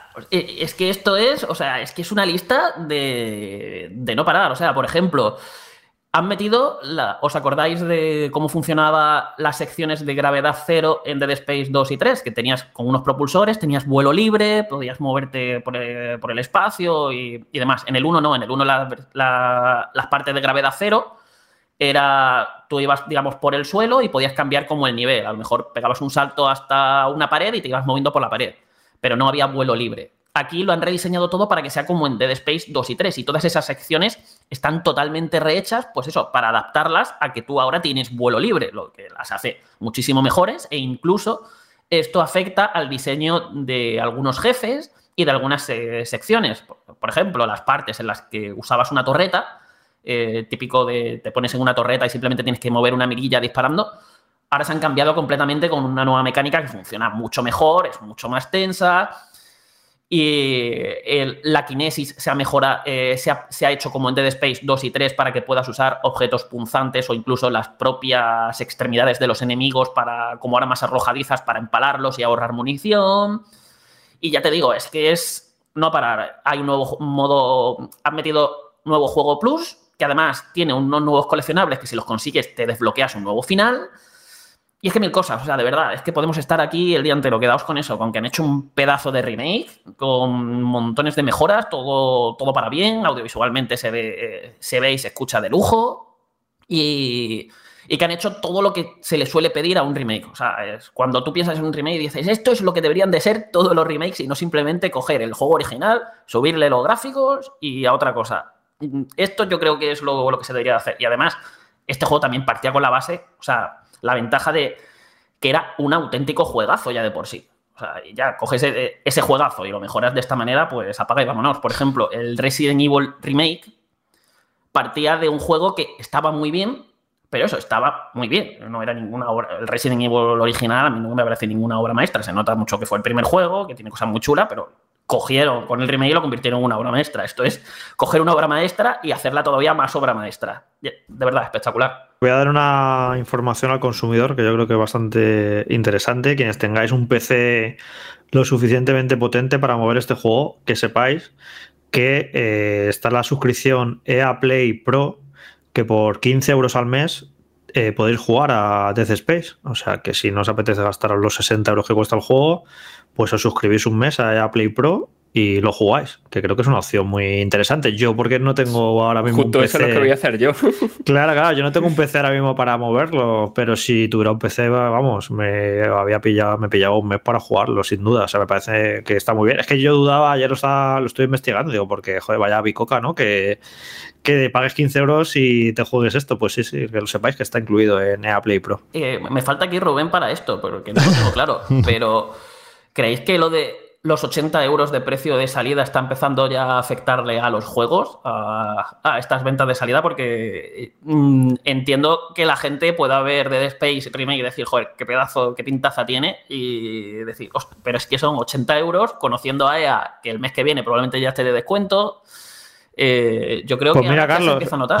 Eh, cuando estabas hablando de, de Death Space 2, me he metido en el análisis que hicimos en su día, porque yo recuerdo Death Space 2 que dio un giro ya más hacia la acción y más hacia el espectáculo.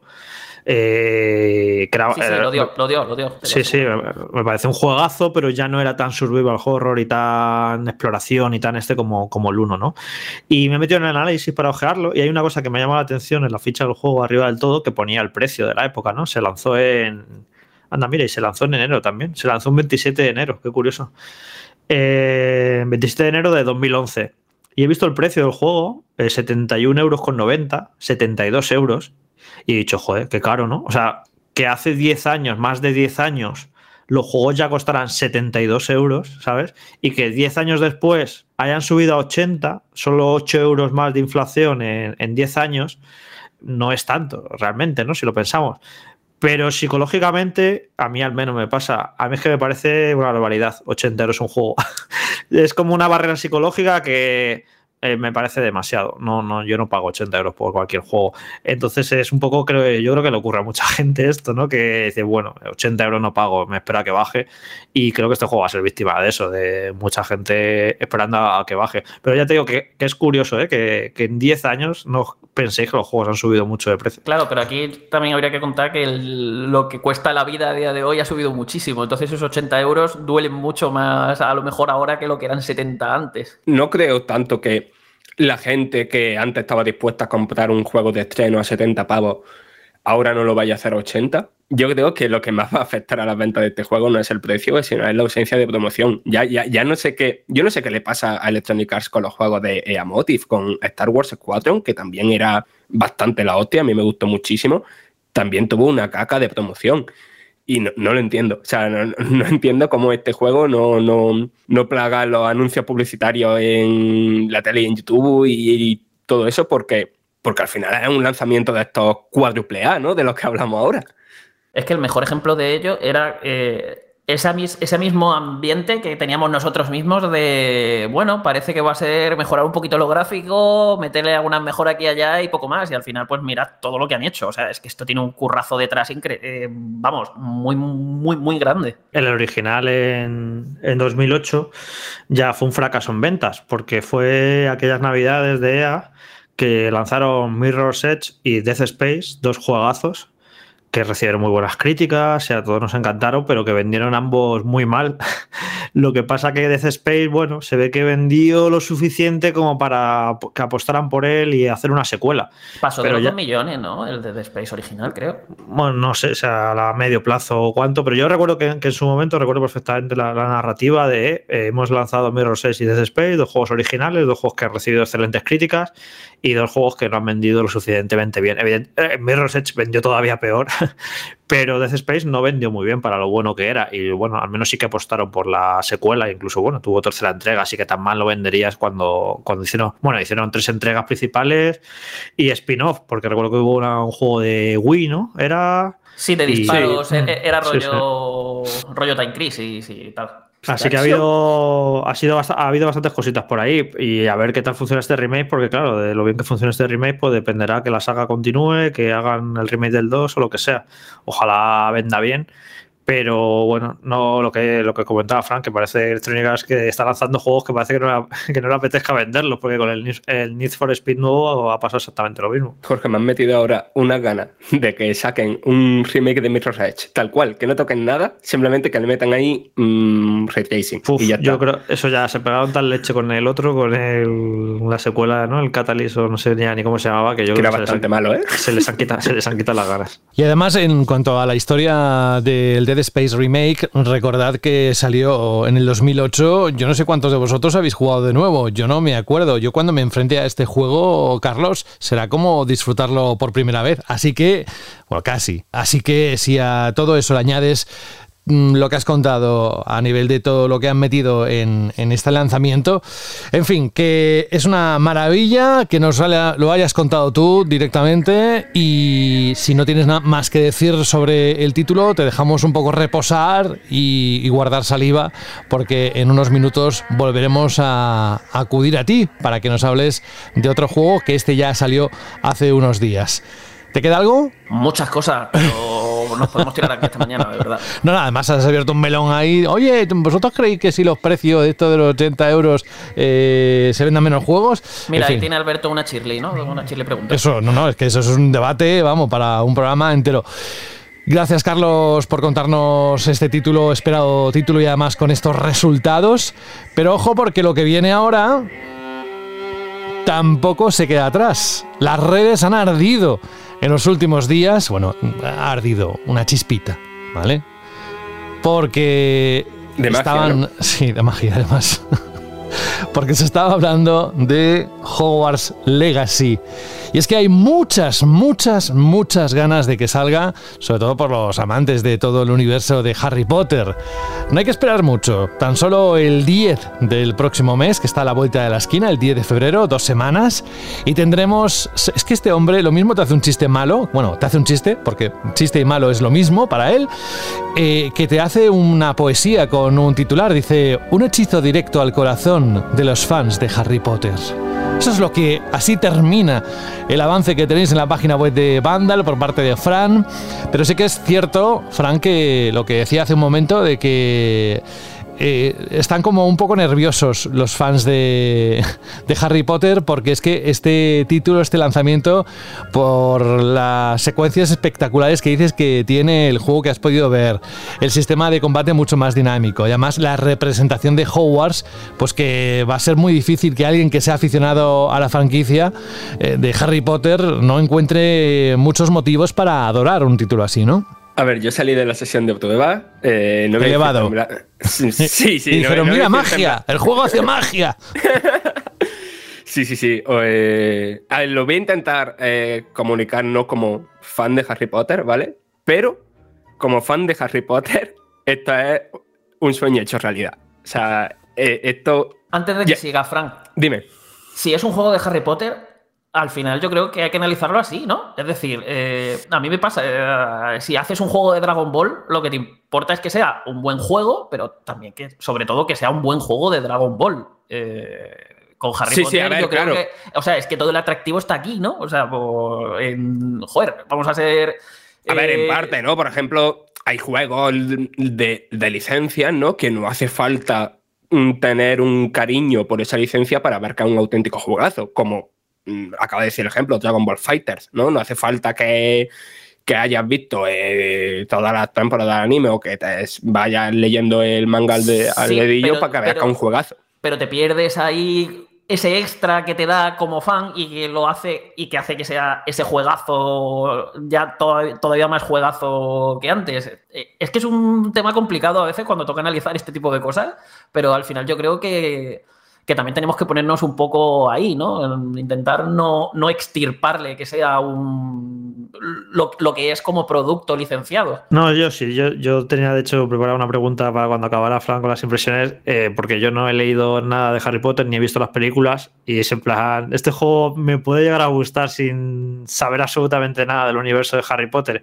No sé, como que tengo la sensación de que si no tienes ese- esa conexión emocional ¿no? con ese universo, pues como que te puede dar un poco igual. Aunque yo viendo el gameplay de Fran, eh, se lo dije, digo, joder, tiene, un, tiene pintazas este juego, la verdad, se ve muy currado, muy bien hecho y un mundo muy detallado.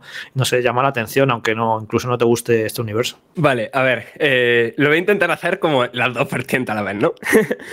Yo creo que, o sea, hay una parte que puedes probar de la que no puedo decir nada de nada, que entonces no entiendo por qué me dejaron tomarla, pero simplemente voy a decir de, esa parte que este juego puede ser muy, muy, muy espectacular.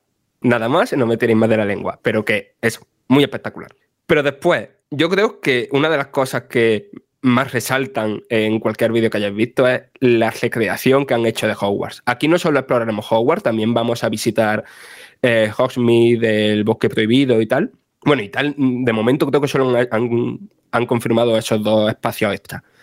Pero el paseíto que me pude dar por Hogwarts, yo estaba en plan de como un niño en Disneyland. El detalle que tiene todo, la verosimilitud que rodea cada uno de los espacios es increíble.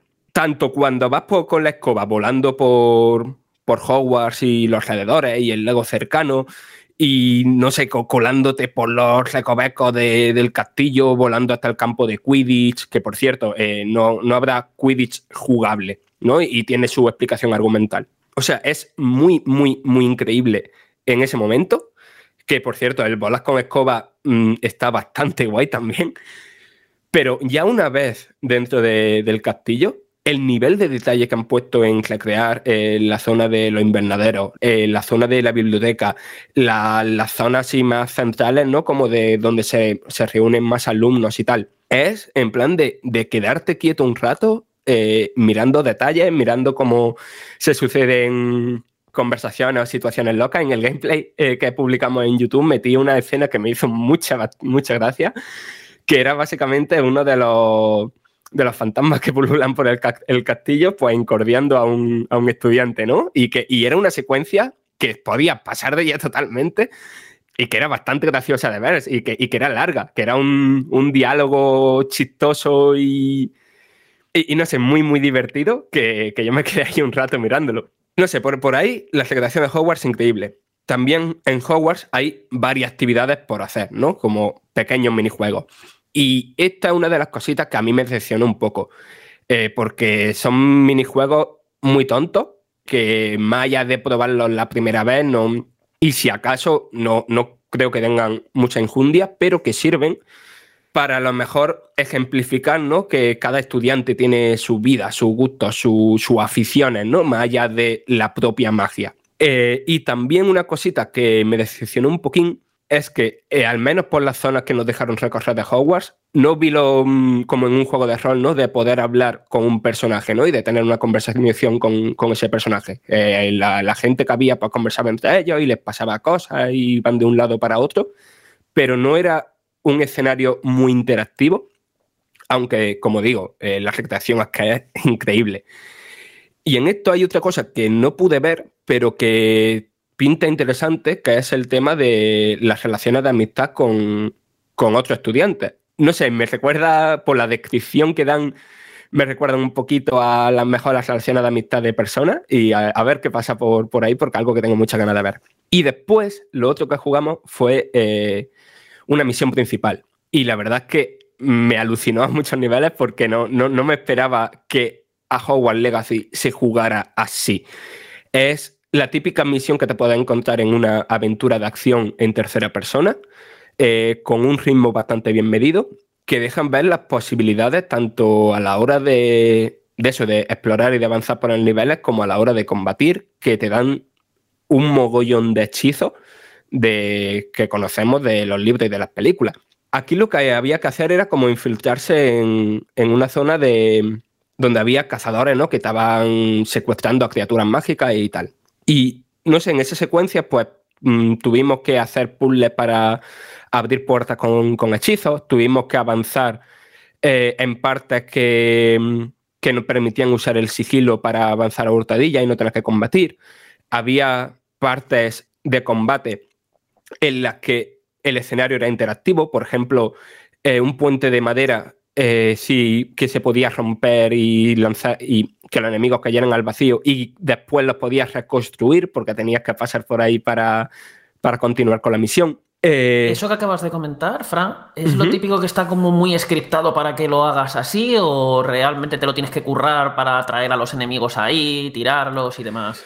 Te tienes que dar cuenta de que el puente se puede romper. Pero yo, por ejemplo, que estaba porque era una misión avanzada, ¿no? Y el sistema de control, pues, pues, pues digamos que es curioso, ¿no? ¿no? es difícil, pero al tener tantos hechizos así de, repente, pues era un poquillo mm, complejo. Y yo rompí el puente sin querer y me sorprendí eh, eso, que había dos otros enemigos encima y se cayeron al vacío y me quedé después en plan de, ¿y, ahora cómo paso al otro lado? Y ya cuando me acerqué, eh, ya salía como el, el prompt de que, de que lo podías reconstruir. Pero creo que lo, de, lo del puente no es puedes hacerlo o, no o, puedes pasar de, ello, ¿no? Lo de, lo de destruirlo. Y después es que el, sistema de combate, primero que son muchos enemigos, yo me esperaba algo más como, no sé, duelo de magos, de a lo mejor uno contra uno, dos contra dos, que por cierto, dentro de Hogwarts hay un torneo entre alumnos que de eso, de, duelo de magos. Pero no, es que los combates son de un juego de, acción eh, muy multitudinario, de que hay mm, una decena de enemigos en pantalla y que tienes que colocarte un, escudo y que si lo haces en el momento justo hay un, hay un parry del hechizo que te están tirando, que tienes que tener cuidado de los enemigos que están a distintas alturas, de que hay distintos tipos de enemigos con distintos tipos de magia, de que algunos tienen escudos de ciertos colores que requieren usar unas magias concretas eh, con ellos para quitarle el escudo, de que además de la magia estándar, ¿no? que funciona como un como en un shooter, ¿no? En tercera persona, de, ir disparando, apretando el gatillo. Hay una amplísima variedad de hechizos que tienen efectos como hacer que los enemigos leviten y que después los puedas tirar contra el suelo, de que mm, lavarle el cerebro, ¿no? Y de que, y de que combatan entre ellos, de hechizos de fuego. Y, y después, que no es un juego difícil, ni mucho menos, pero que sí que hay que alejarse un poquito de vez en cuando para tomarse su poción, ¿sabes? Que no es tampoco totalmente un paseo. Ya y que has mencionado, Fran, tanto hechizo, ¿has podido ver el tema de, las maldiciones? Eh, no, eh, y de hecho los hechizos no nos dejaron meternos en lo que es el, el menú de cómo se desbloquean y todo eso. La verdad es que lo que probamos era mm, muy guiado. No querían que desvelarnos todas las sorpresas que, que habrá en el juego final. Y después de todo esto no es solamente que el combate sea muy dinámico, sino que es también muy espectacular, porque el juego visualmente eh, es muy, muy espectacular y me hace plantearme mucho cómo van a meter esto en Play 4 y Xbox One y ya de Switch ni hablamos. No sé, Jorge, tú has visto el, el, gameplay que publicamos en YouTube y, joder, es que las caras y las animaciones faciales de así los personajes más principales, los escenarios, los paisajes que se ven, eh, la cantidad de efectos que hay en pantalla en los combates no sé, a mí me parece mm, muy, muy tocho, ¿no? Visualmente. ¿O es yo que estoy muy a tope por porque es Harry Potter? No, yo de hecho me parece que se ve muy, muy, muy bien y eso teniendo en cuenta que yo lo vi en YouTube, que la calidad deja mucho que desear, ya sabéis, cuando subes un vídeo a YouTube de respecto a verlo en directo en la tele. Y sí, sí, me parece que tiene un nivel de detalle los escenarios, de todo, todos los elementos, me parece muy bastante top gráficamente. Lo que tú dices, que las versiones de Play 4 y One, que tenían fecha, por cierto, no tenían fecha 26 de abril, creo. No, 4 de abril, 4 de abril. Pues sí, sí, van a ir de aquella manera, pero ya lo de Switch, yo no sé qué magia arcana van a hacer para meter este juego en Switch. La verdad es que es bastante extraño. Y después, mira, ahora que iba a hablar de sonido, se me había olvidado comentar antes que aquí tú te creas tu propio mago o tu propia bruja, ¿no? Y es un editor de estos que están a medio camino entre tener muchísimas opciones y ser complejo, ¿no? Que se queda justo a media, ¿no? de, de dejarte que intentes crearte a ti mismo, pero tampoco liarte para que, diga, uff, está demasiado complejo, eh, me pongo el primero que vamos a tirar una hora. No, no, no. Yo, de hecho, en cinco minutitos estaba ya más o menos con un personaje que digo, bueno, más o menos se parece un poquitín.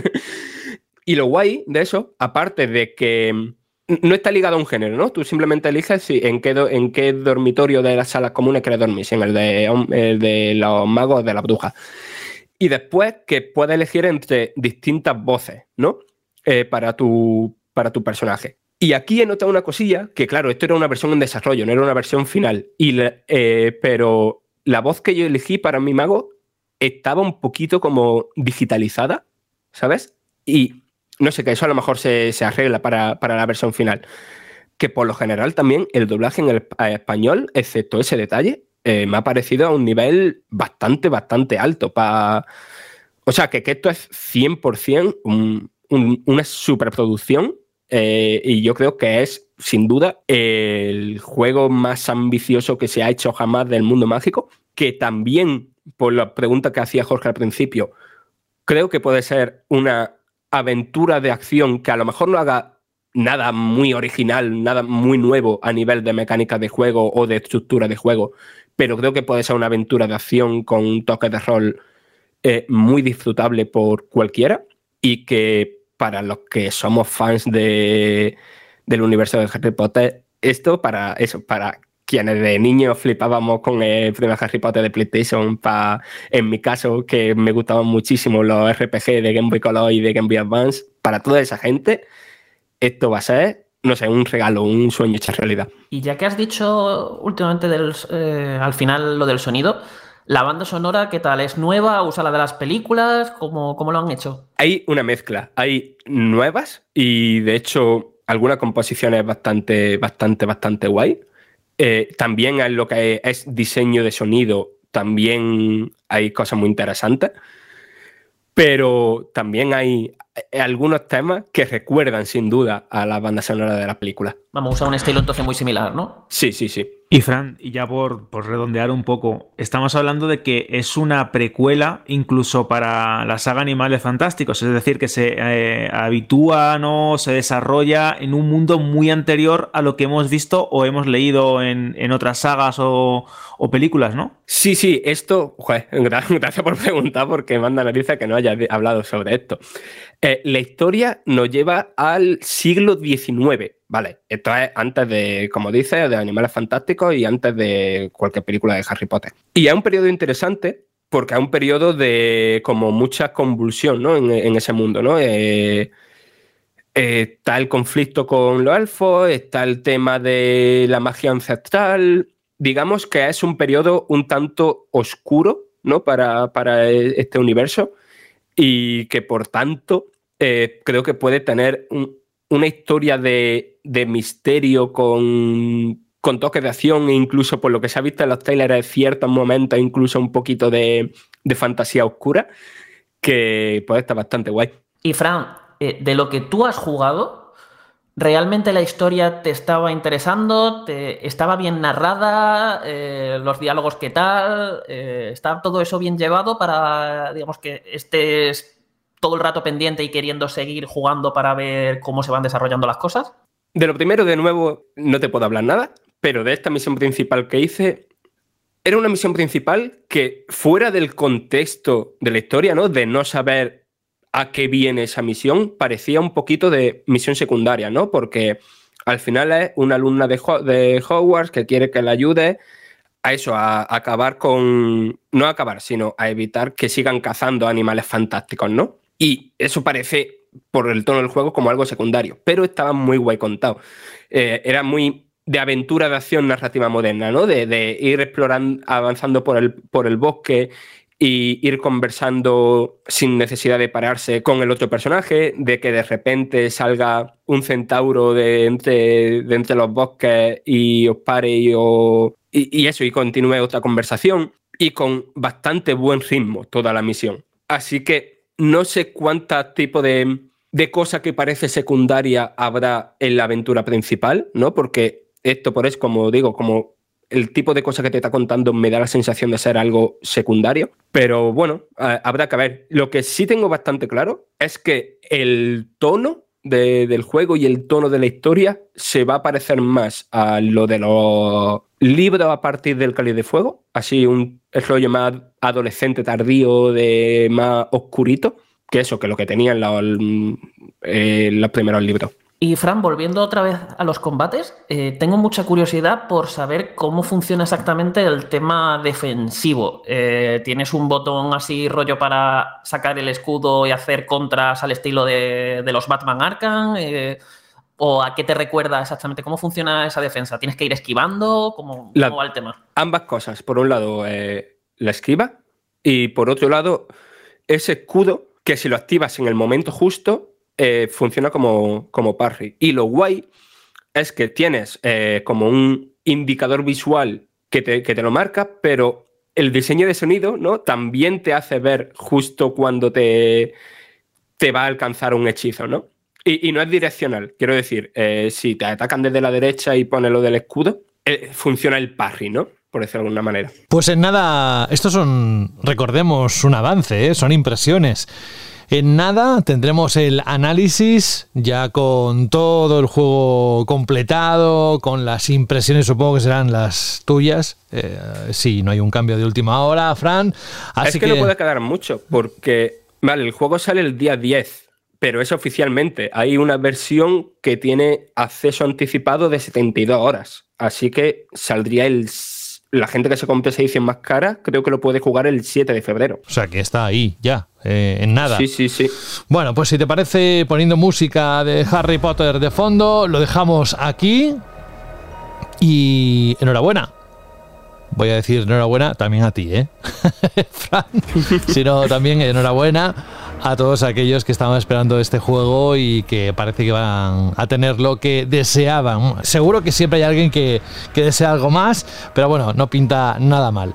Nos vamos un momento a un consejo y volvemos en nada. En lo profundo de tu cajón se escucha la voz de un triste móvil muerto de asco. ¿Qué será de mí ahora que nadie me quiere? Antes hacía fotos, veía TikToks, enviaba WhatsApps a lo loco. Aún tengo ganas de vivir. Sácame del cajón y llévame a Sex. Ese móvil merece una segunda vida. Llévalo a tu tienda Zex más cercana y te daremos el mejor precio por él. En tu cajón no vale nada, pero en Zex te lo cambiamos por dinero en efectivo. Trae tu móvil a Zex y consigue Pastuki de la buena. Tiendas por todo el país y también online. Busca CEX.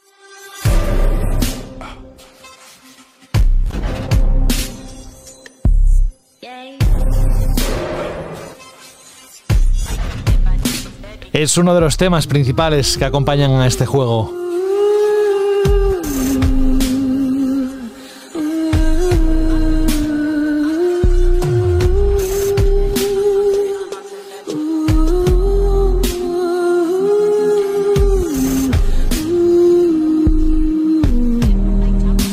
Forspoken es uno de esos títulos también que teníamos en el radar, que han llegado hace unos días, poquitos, y que evidentemente en Vandal ya está el análisis. Vuelve Carlos Leiva otra vez a ayudarnos a entender qué esconde este título de Square Enix, que según el resumen que, que podemos hacer, así de su análisis, una buena base jugable en un mundo carente de magia. Es un título que sale para PlayStation 5 y para PC. Y a partir de aquí somos todo oídos. Eh, hemos visto que las notas quizás no son tan altas como esperábamos de una franquicia así, es decir, de una nueva IP.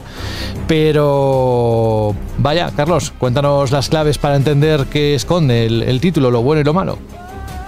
Pues a ver, os vengo a contar un poquillo lo, algo parecido a lo que os conté la última vez, pero confirmando lo bueno y confirmando lo malo y más cosas malas que, digamos, no, no se terminaba de apreciar en ese primer pequeño contacto que, que me dejaron hacer. A ver, eh, lo bueno, el juego tiene dos pilares fundamentales, que son el parkour mágico y los combates, el sistema de combate como tal, que son la, la base de su jugabilidad. Y esto funciona bien. El parkour mágico eh, nos permite movernos por el mundo por el mundo abierto que tiene el juego de una manera fantástica. Eh, vas pegando botes eh, a medida que vas sacando habilidades. vas, haciendo, vas encadenando un montón de, de maniobras distintas que te permiten moverte por el mundo con muchísimo estilo. El propio mundo tiene muchas partes que parecen casi de juego de plataformas, por las que. por lo que te lo vas currando para a lo mejor subir una montaña para abrir un cofre. Y, o simplemente estás viendo ahí una estructura de rocas flotantes y te da por. pues, venga, voy por, e- voy por ahí. ¿Por qué? ¿Por qué? Porque es divertido y te lo pasas bien. Y es muy satisfactorio los mandos. Y esa parte funciona genial. O sea, es lo más importante de. Diría lo mejor de todo el juego. Luego están los combates, que son muy originales porque mm, tú, de la típica aventura de acción y mundo abierto, esperas algo más parecido pues, a un sistema de combate tirando a hack and slash, ¿no? De muy combate cuerpo a cuerpo y demás. Este tira más a lo que sería un shooter en tercera persona porque eh, Frey, la protagonista, es una hechicera. O sea, eh, e- ella combate utilizando magias. Entonces, eh, lo típico de con los gatillos apuntas, disparas. Y el sistema de control es bastante sencillito porque está dividido todo en dos magias. Las de ataque, que son. Tienes un disparo básico, que si además lo cargas, pues dependiendo del hechizo de ataque que te hayas puesto en el gatillo R2, eh, lanzas, pues a lo mejor una pedazo de pedrada o una andanada de proyectiles, por poner un ejemplo. Y luego con el L2 tienes los, las magias de apoyo, que son magias con diferentes efectos y que tienen un tiempo de espera hasta que las puedes volver a usar. Y esto pueden ser colocar trampas, eh, curarte el envenenamiento, mm, sacar unas enredaderas para atar a los enemigos y un montón de cosas más. Y ya con eso, pues vas haciendo los combates. Y además, a medida que vas pillando, que vas usando hechizos, vas cargando con lo que sería el hechizo definitivo, que, es, mm, que son bastante tochos. Esto que de primeras parece guay y tal, gana todavía más profundidad en el momento en el que vas avanzando en la historia y vas desbloqueando nuevos conjuntos de hechizos, entre los que puedes cambiar al vuelo durante los combates y que cambian completamente tu estilo de, de pelea. Por ejemplo, el hechizo básico, el de morado, son como hechizos de lo que os he detallado, como muy shooter, pero luego si cambias a los hechizos rojos, al conjunto de hechizos rojos, que te cambia todos los hechizos a, a los de elemento fuego, están muy centrados en el combate cuerpo a cuerpo. En vez del disparo básico, el disparo básico se convierte en pegar espadazos con una espada de fuego. Y ya con todo, con todo esto da un sistema de combate muy profundo, con muchísimas opciones, que te permite ser muy, muy creativo. Y al mismo tiempo puedes usar el parkour mágico para estar. De hecho, puedes, no, tienes que usar el parkour mágico para esquivar un montón de ataques que te van tirando los enemigos, mm, reposicionarte.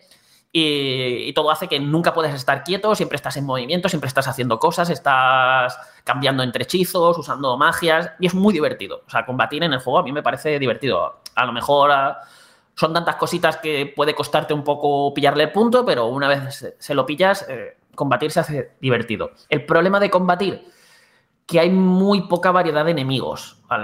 Y al final se acaban repitiendo más, más de la cuenta y tienes esa sensación constante de que estás realmente haciendo los mismos combates una y otra vez. Y es lo que le quita mucho atractivo. Pero bueno, la parte positiva es que los jefes de la historia principal están muy bien, son muy espectaculares, están muy chulos.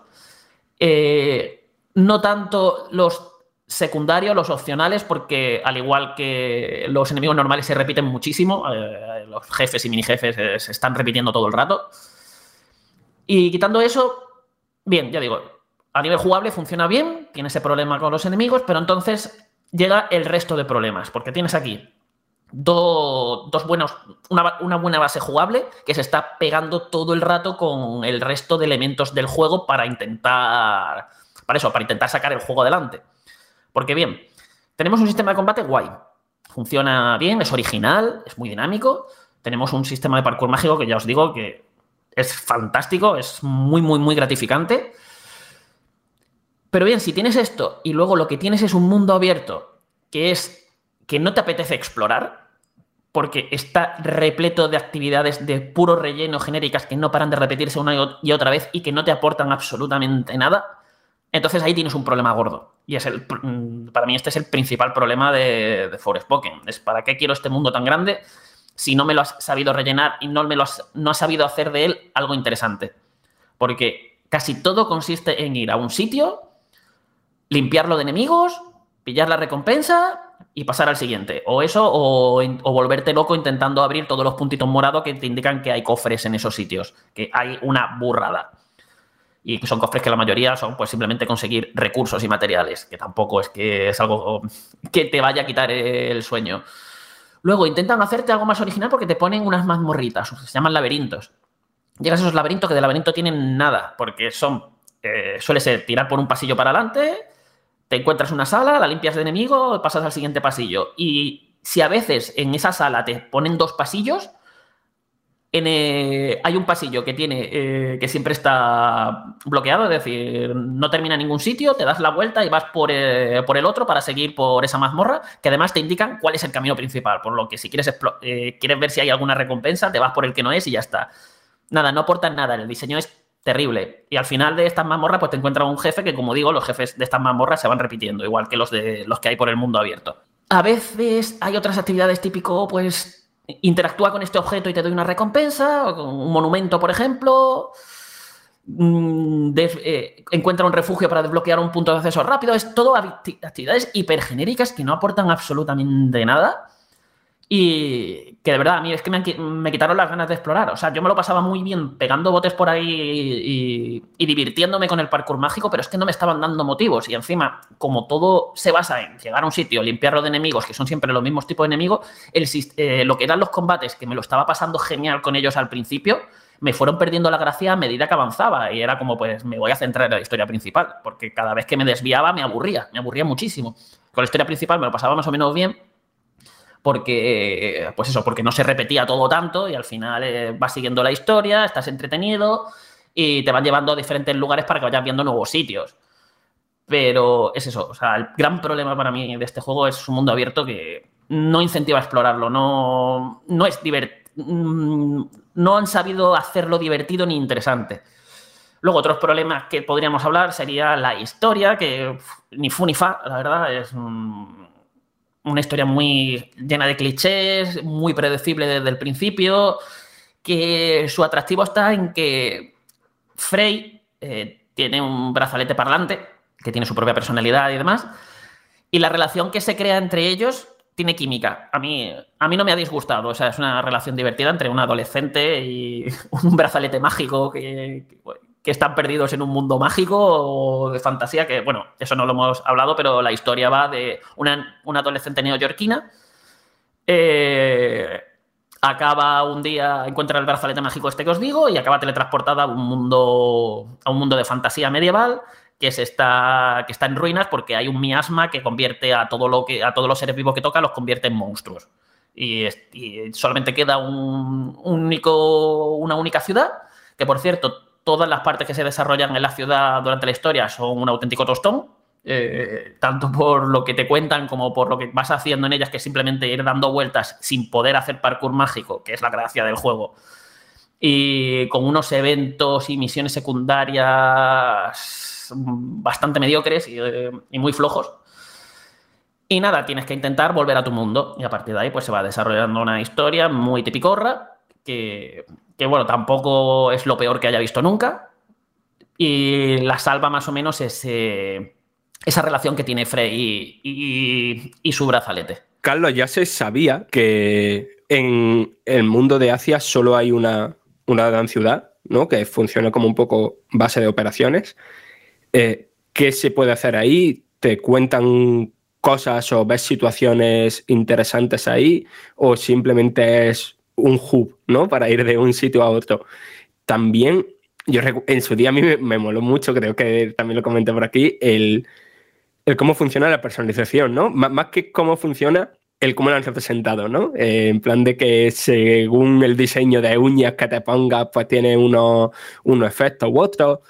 Eh, al final, la personalización es algo importante dentro de su elemento RPG o es como en una aventura de acción de estas con toquecitos RPG muy leves que al final prácticamente no importa. Pues a ver, en la ciudad prácticamente lo que vas a hacer es moverte de un lado para otro y ahí te encontrarás unos interrogantes que si vas a ello pues te encuentras como un evento opcional, eh, rollo un bardo que te canta una canción o, o alguien que te dice eres un demonio, tienes poderes, eres un demonio, ya está. Y Súper interesante.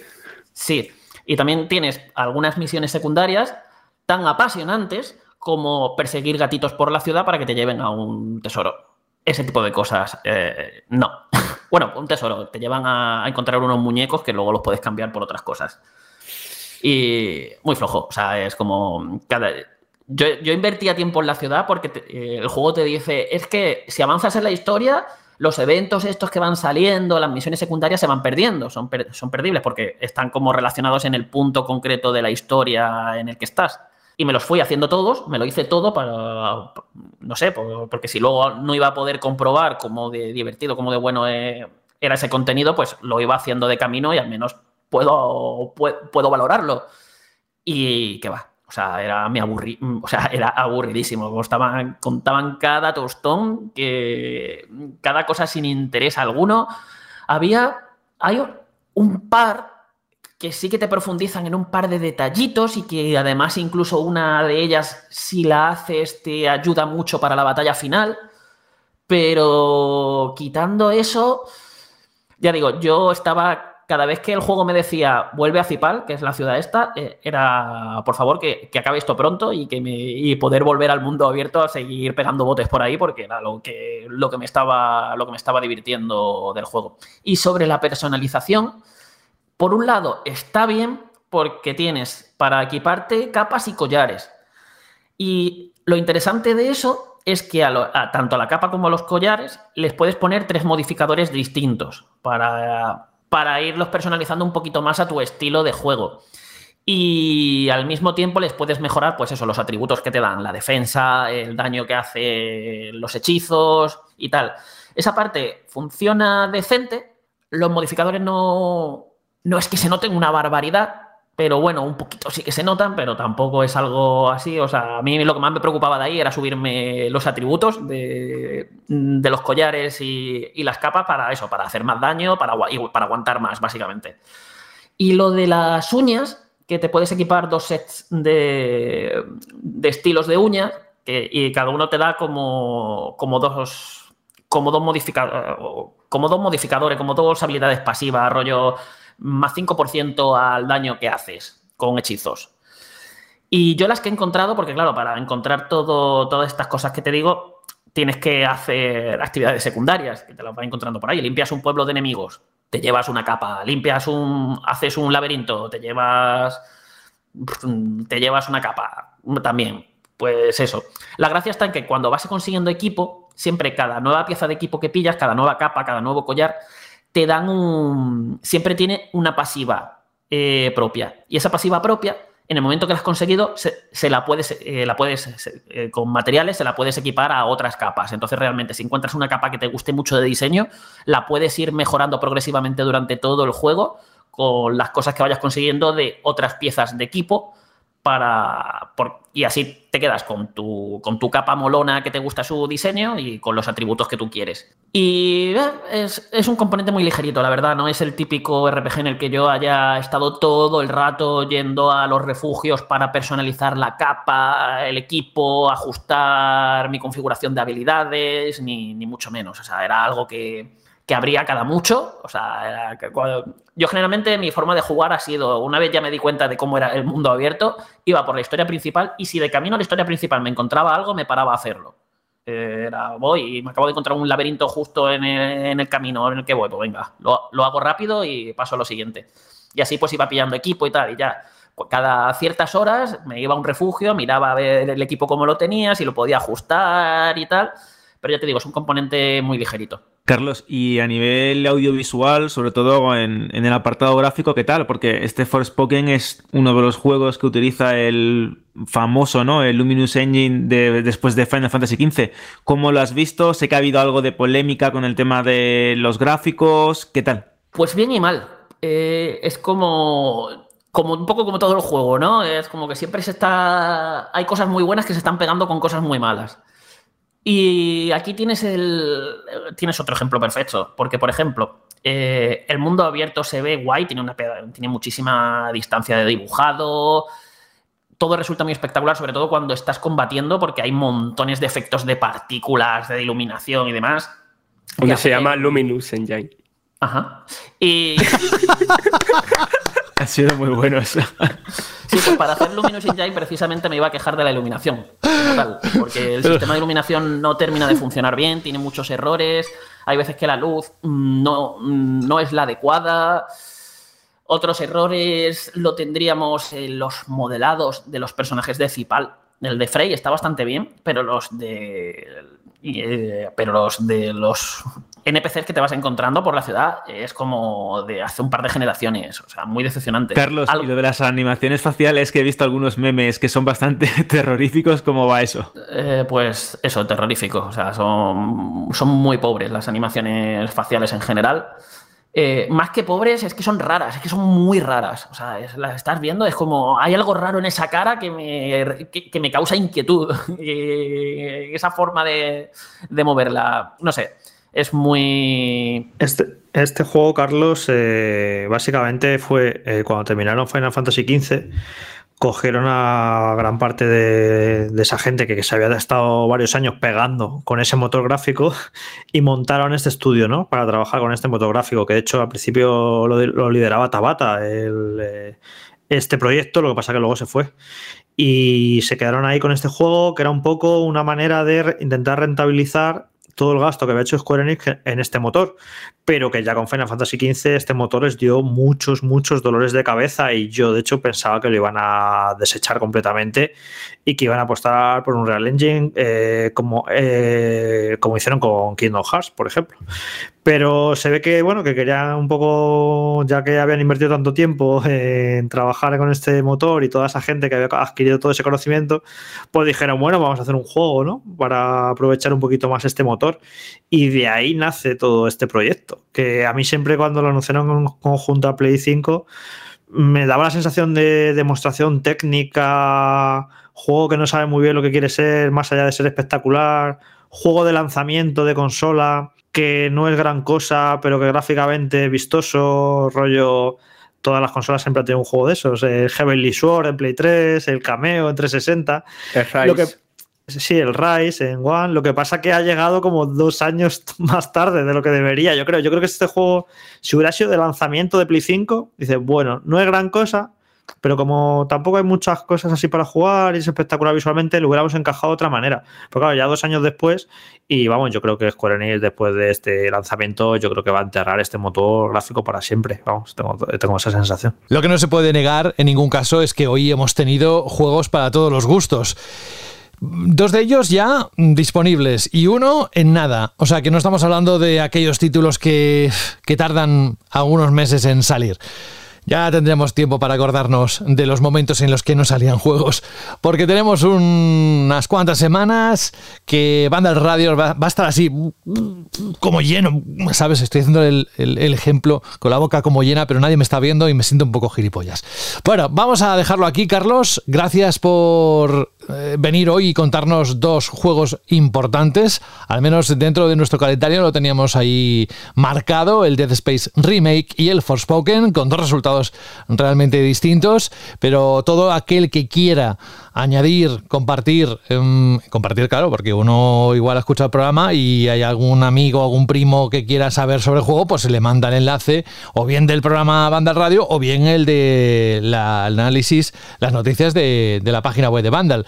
Pero que te agradecemos que eh, te hayas acercado a esta edición número 22 y te mandamos un abrazo y un hasta pronto, porque con lo que está a punto de salir te veremos, te escucharemos, mejor dicho, eh, más bien pronto que tarde, ¿vale? Venga, pues nos vemos. Cuídate mucho, adiós. Hasta luego.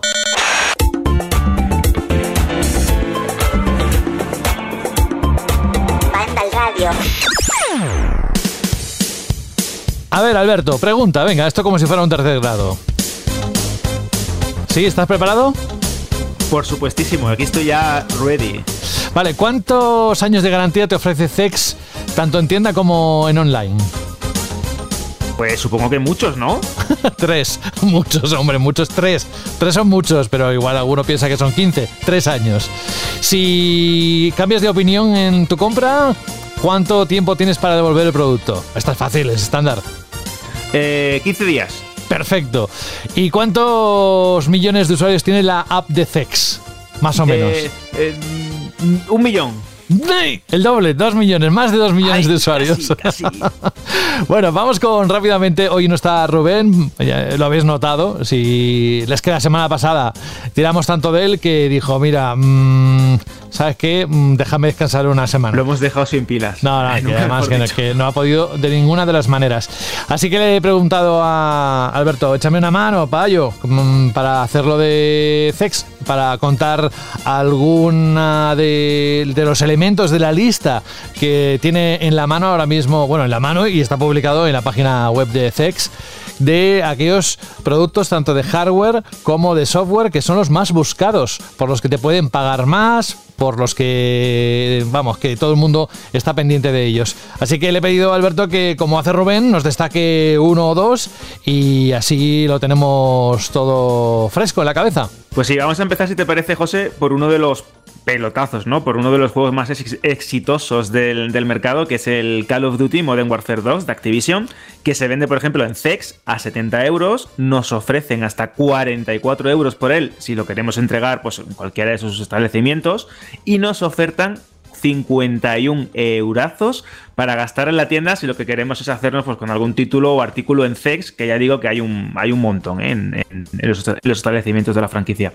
Pero es que hay más. Hay más, José, hay más. Porque, por ejemplo, si queremos Splatoon 3, ese también pelotazo, ¿no? De Nintendo Sí. con calamares y tinta por doquier, pues en CEX se vende por unos 50 euros. Nos ofrecen 28 euros si integramos nuestra copia en tiendas o en establecimientos. Y nos ofertan hasta 34 euros para gastar también en tienda por si queremos pues, buscar algún título de segunda mano, alguna consola que nos guste. Así que yo creo que es una oferta bastante interesante. Eso es, y todo actualizado, los precios mm, que se cambian prácticamente casi cada día, cada hora, todo eso lo tenéis en la página web de CEX, en webuy.com o en su aplicación, como decíamos antes, que es muy fácil de navegar. Pues nada, dejamos esta parte que será otro de los elementos, puntos para la próxima semana, a ver qué ofertas tenemos, a ver qué es lo que se más está buscando, del mayor especialista en electrónica y entretenimiento de segunda mano en España, que no es otro que CEX.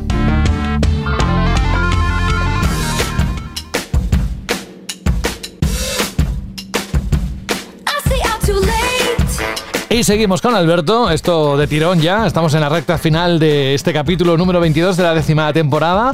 Recuérdanos la pregunta cheerleader de la semana pasada, Alberto, por favor. Pues la semana pasada teníamos ese debate encarnizado sobre la industria del videojuego, con las ventas, los despidos masivos en las grandes corporaciones tecnológicas, Microsoft, 343 Industries, etcétera, etcétera. Y teníamos un debate que trasladamos ¿no? a los oyentes con esa pregunta. Shirley, si te parece, José, vamos a comenzar por el correo de Samuel, que es bastante interesante y Dale. nos dice Sí, sí. lo siguiente. Hola amigos de Vandal, para la pregunta de la semana, creo que es una época de mucho movimiento. Las empresas necesitan minimizar las megas producciones para reducir costes y así mejorar las rentabilidades para dar paso, obviamente, a una mayor creatividad en sus productos. De paso, una diversificación en el mundo de los móviles para poder financiarse, como la que pretende Microsoft con la compra de King, también sería de gran ayuda.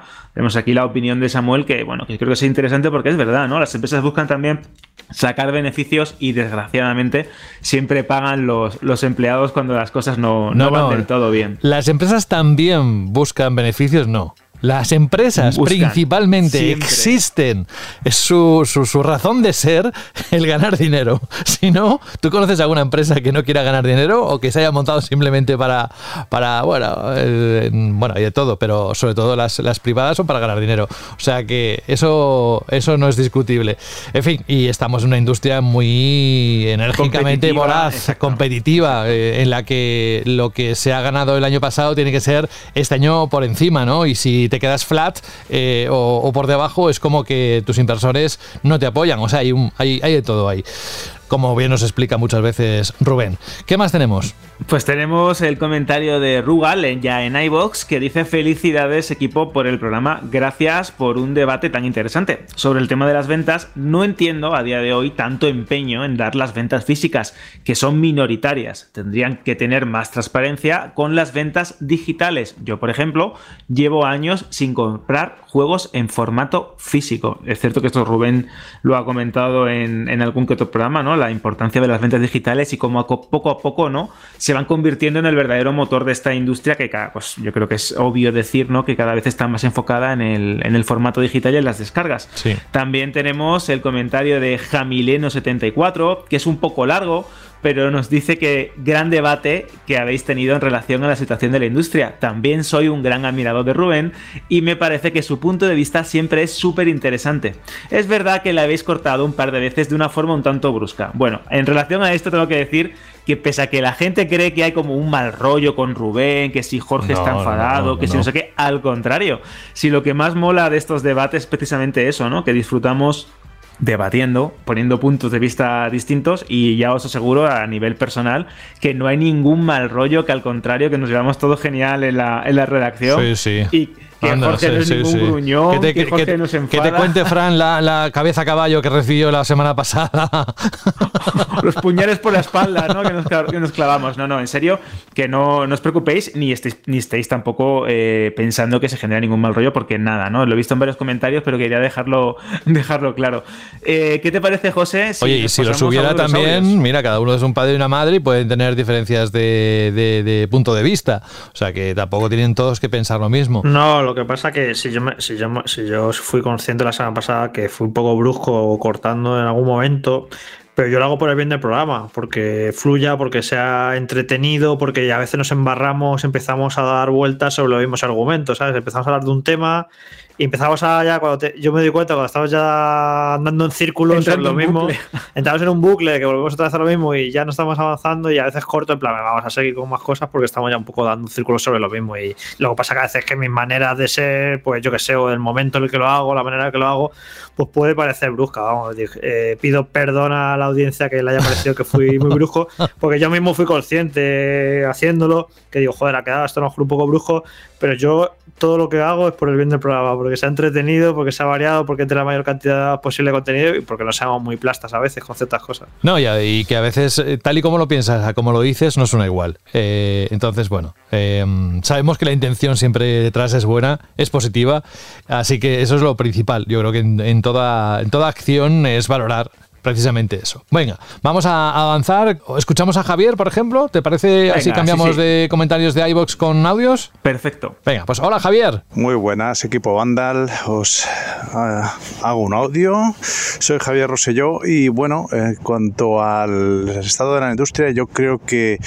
con todo este tipo de herramientas nuevas que están saliendo de inteligencia artificiales en las cuales ingresas unos datos y te crea unas imágenes, unos textos o quién sabe si en el sector de videojuegos en breve también unos mundos virtuales eh, de una manera súper rápida, puede que eh, los empleados de la industria de los videojuegos, muchos de ellos, pues queden obsoletos o sean demasiados. Esa es una duda que me está surgiendo.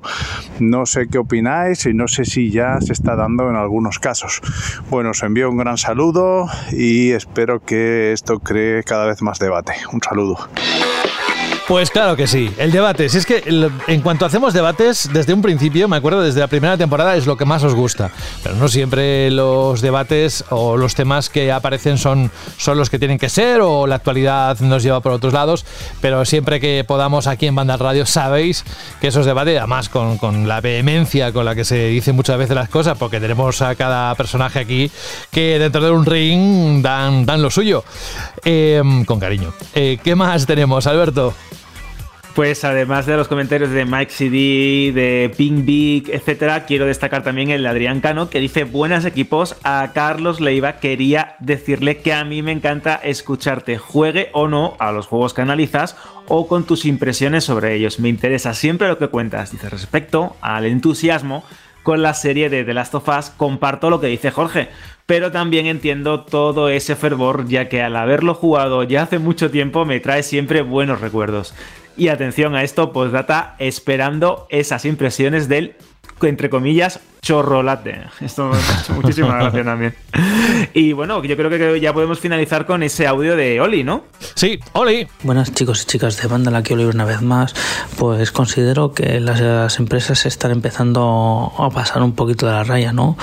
Con ese tipo de despidos que están haciendo masivos y tal, que sí, vale, que lo ves y dices un 5%, pero son, es un 5% son muchas personas en la calle, ¿no? Y no sé, están lanzando, tienen que lanzar grandes títulos.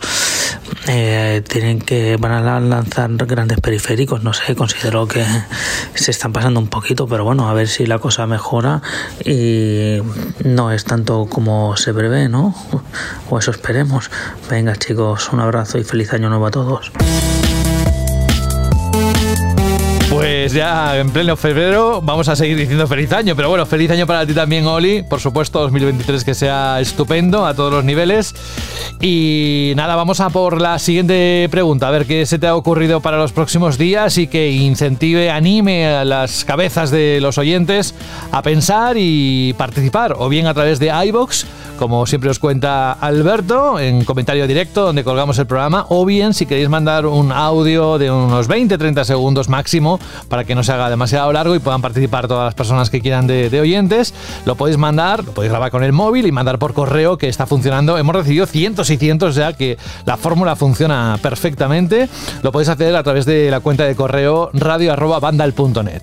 Pero primero tiene que haber una pregunta y esa pregunta solo en este momento está abriendo la caja con la llave, la está abriendo eh, Alberto. Así que somos todo oídos.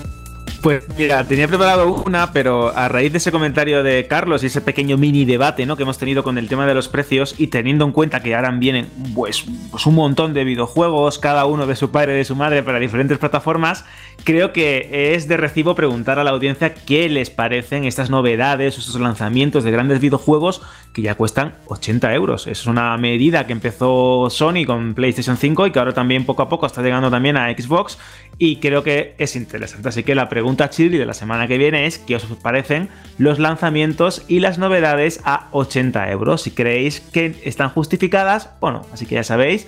Pregunta Shirley en los caminos y en los medios y en las plataformas que ha comentado Jorge, para, eh, perdón, José, para poder llegar hasta nosotros. ¿Qué os parecen los lanzamientos y las novedades a 80 euros? Pues así de claro.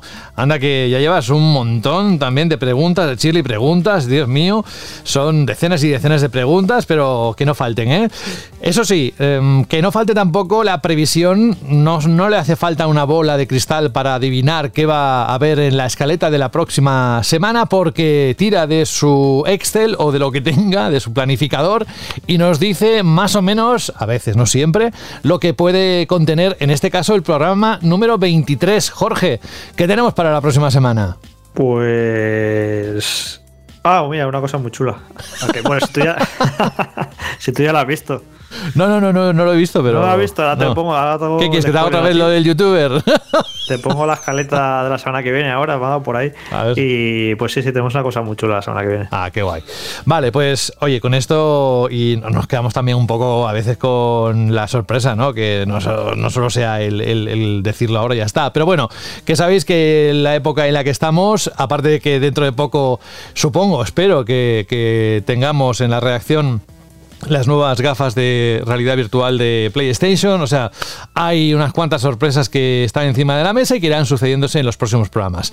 Hasta entonces y mientras, vamos haciendo las siguientes ediciones. Un abrazo, Jorge, y hasta la próxima semana. Gracias, hasta la semana que viene. Chao. Franje Matas, ¿sigues por ahí?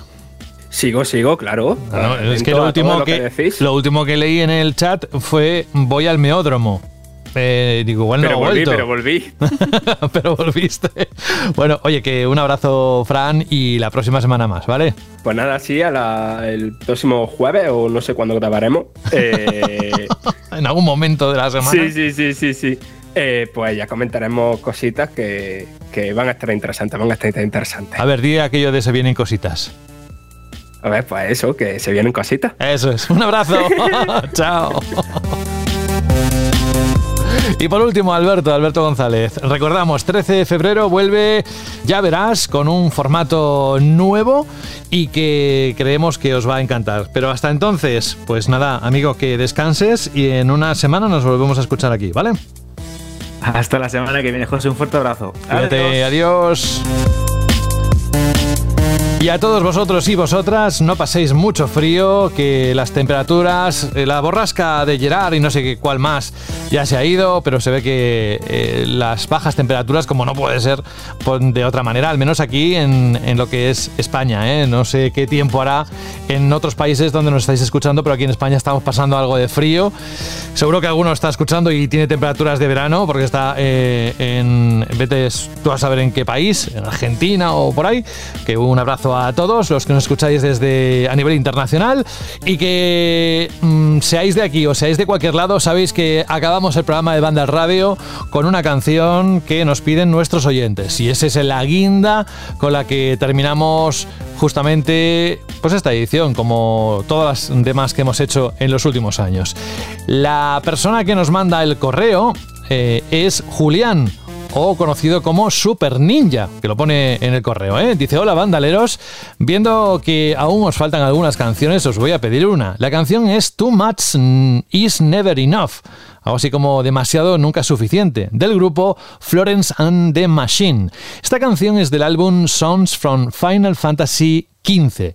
Y no sé si vale mm, la canción porque solo aparece durante las letras de crédito y no durante el juego en sí. También es verdad que sale en algún tráiler. Y por cierto, os reto a que veáis el tráiler con esta música de fondo en YouTube y no soltéis alguna lagrimilla. Pone los perillos de punta. Saludos a todos. Pues saludos también para ti. La canción la ponemos mientras. Y es verdad que os animo también yo a que subáis el volumen y la disfrutéis. Mm, a ver, aunque no esté en el juego, bueno, realmente sí que está en el juego, por tanto hemos dicho, pues vamos a ponerla igualmente. Con esta canción de Florence and the Machines, Too Much is Never Enough, yo me despido. Un abrazo de José de la Fuente. La próxima semana, más de todo relacionado con el mundo de los videojuegos. Gracias, muchas gracias por estar ahí. Adiós. The it weighs heavy. Lids banging on my eyelids. Retreating in covers and closing the curtains. The one thing's for certain. Oh, year like this passes so strangely somewhere between sorrow and blue. Oh,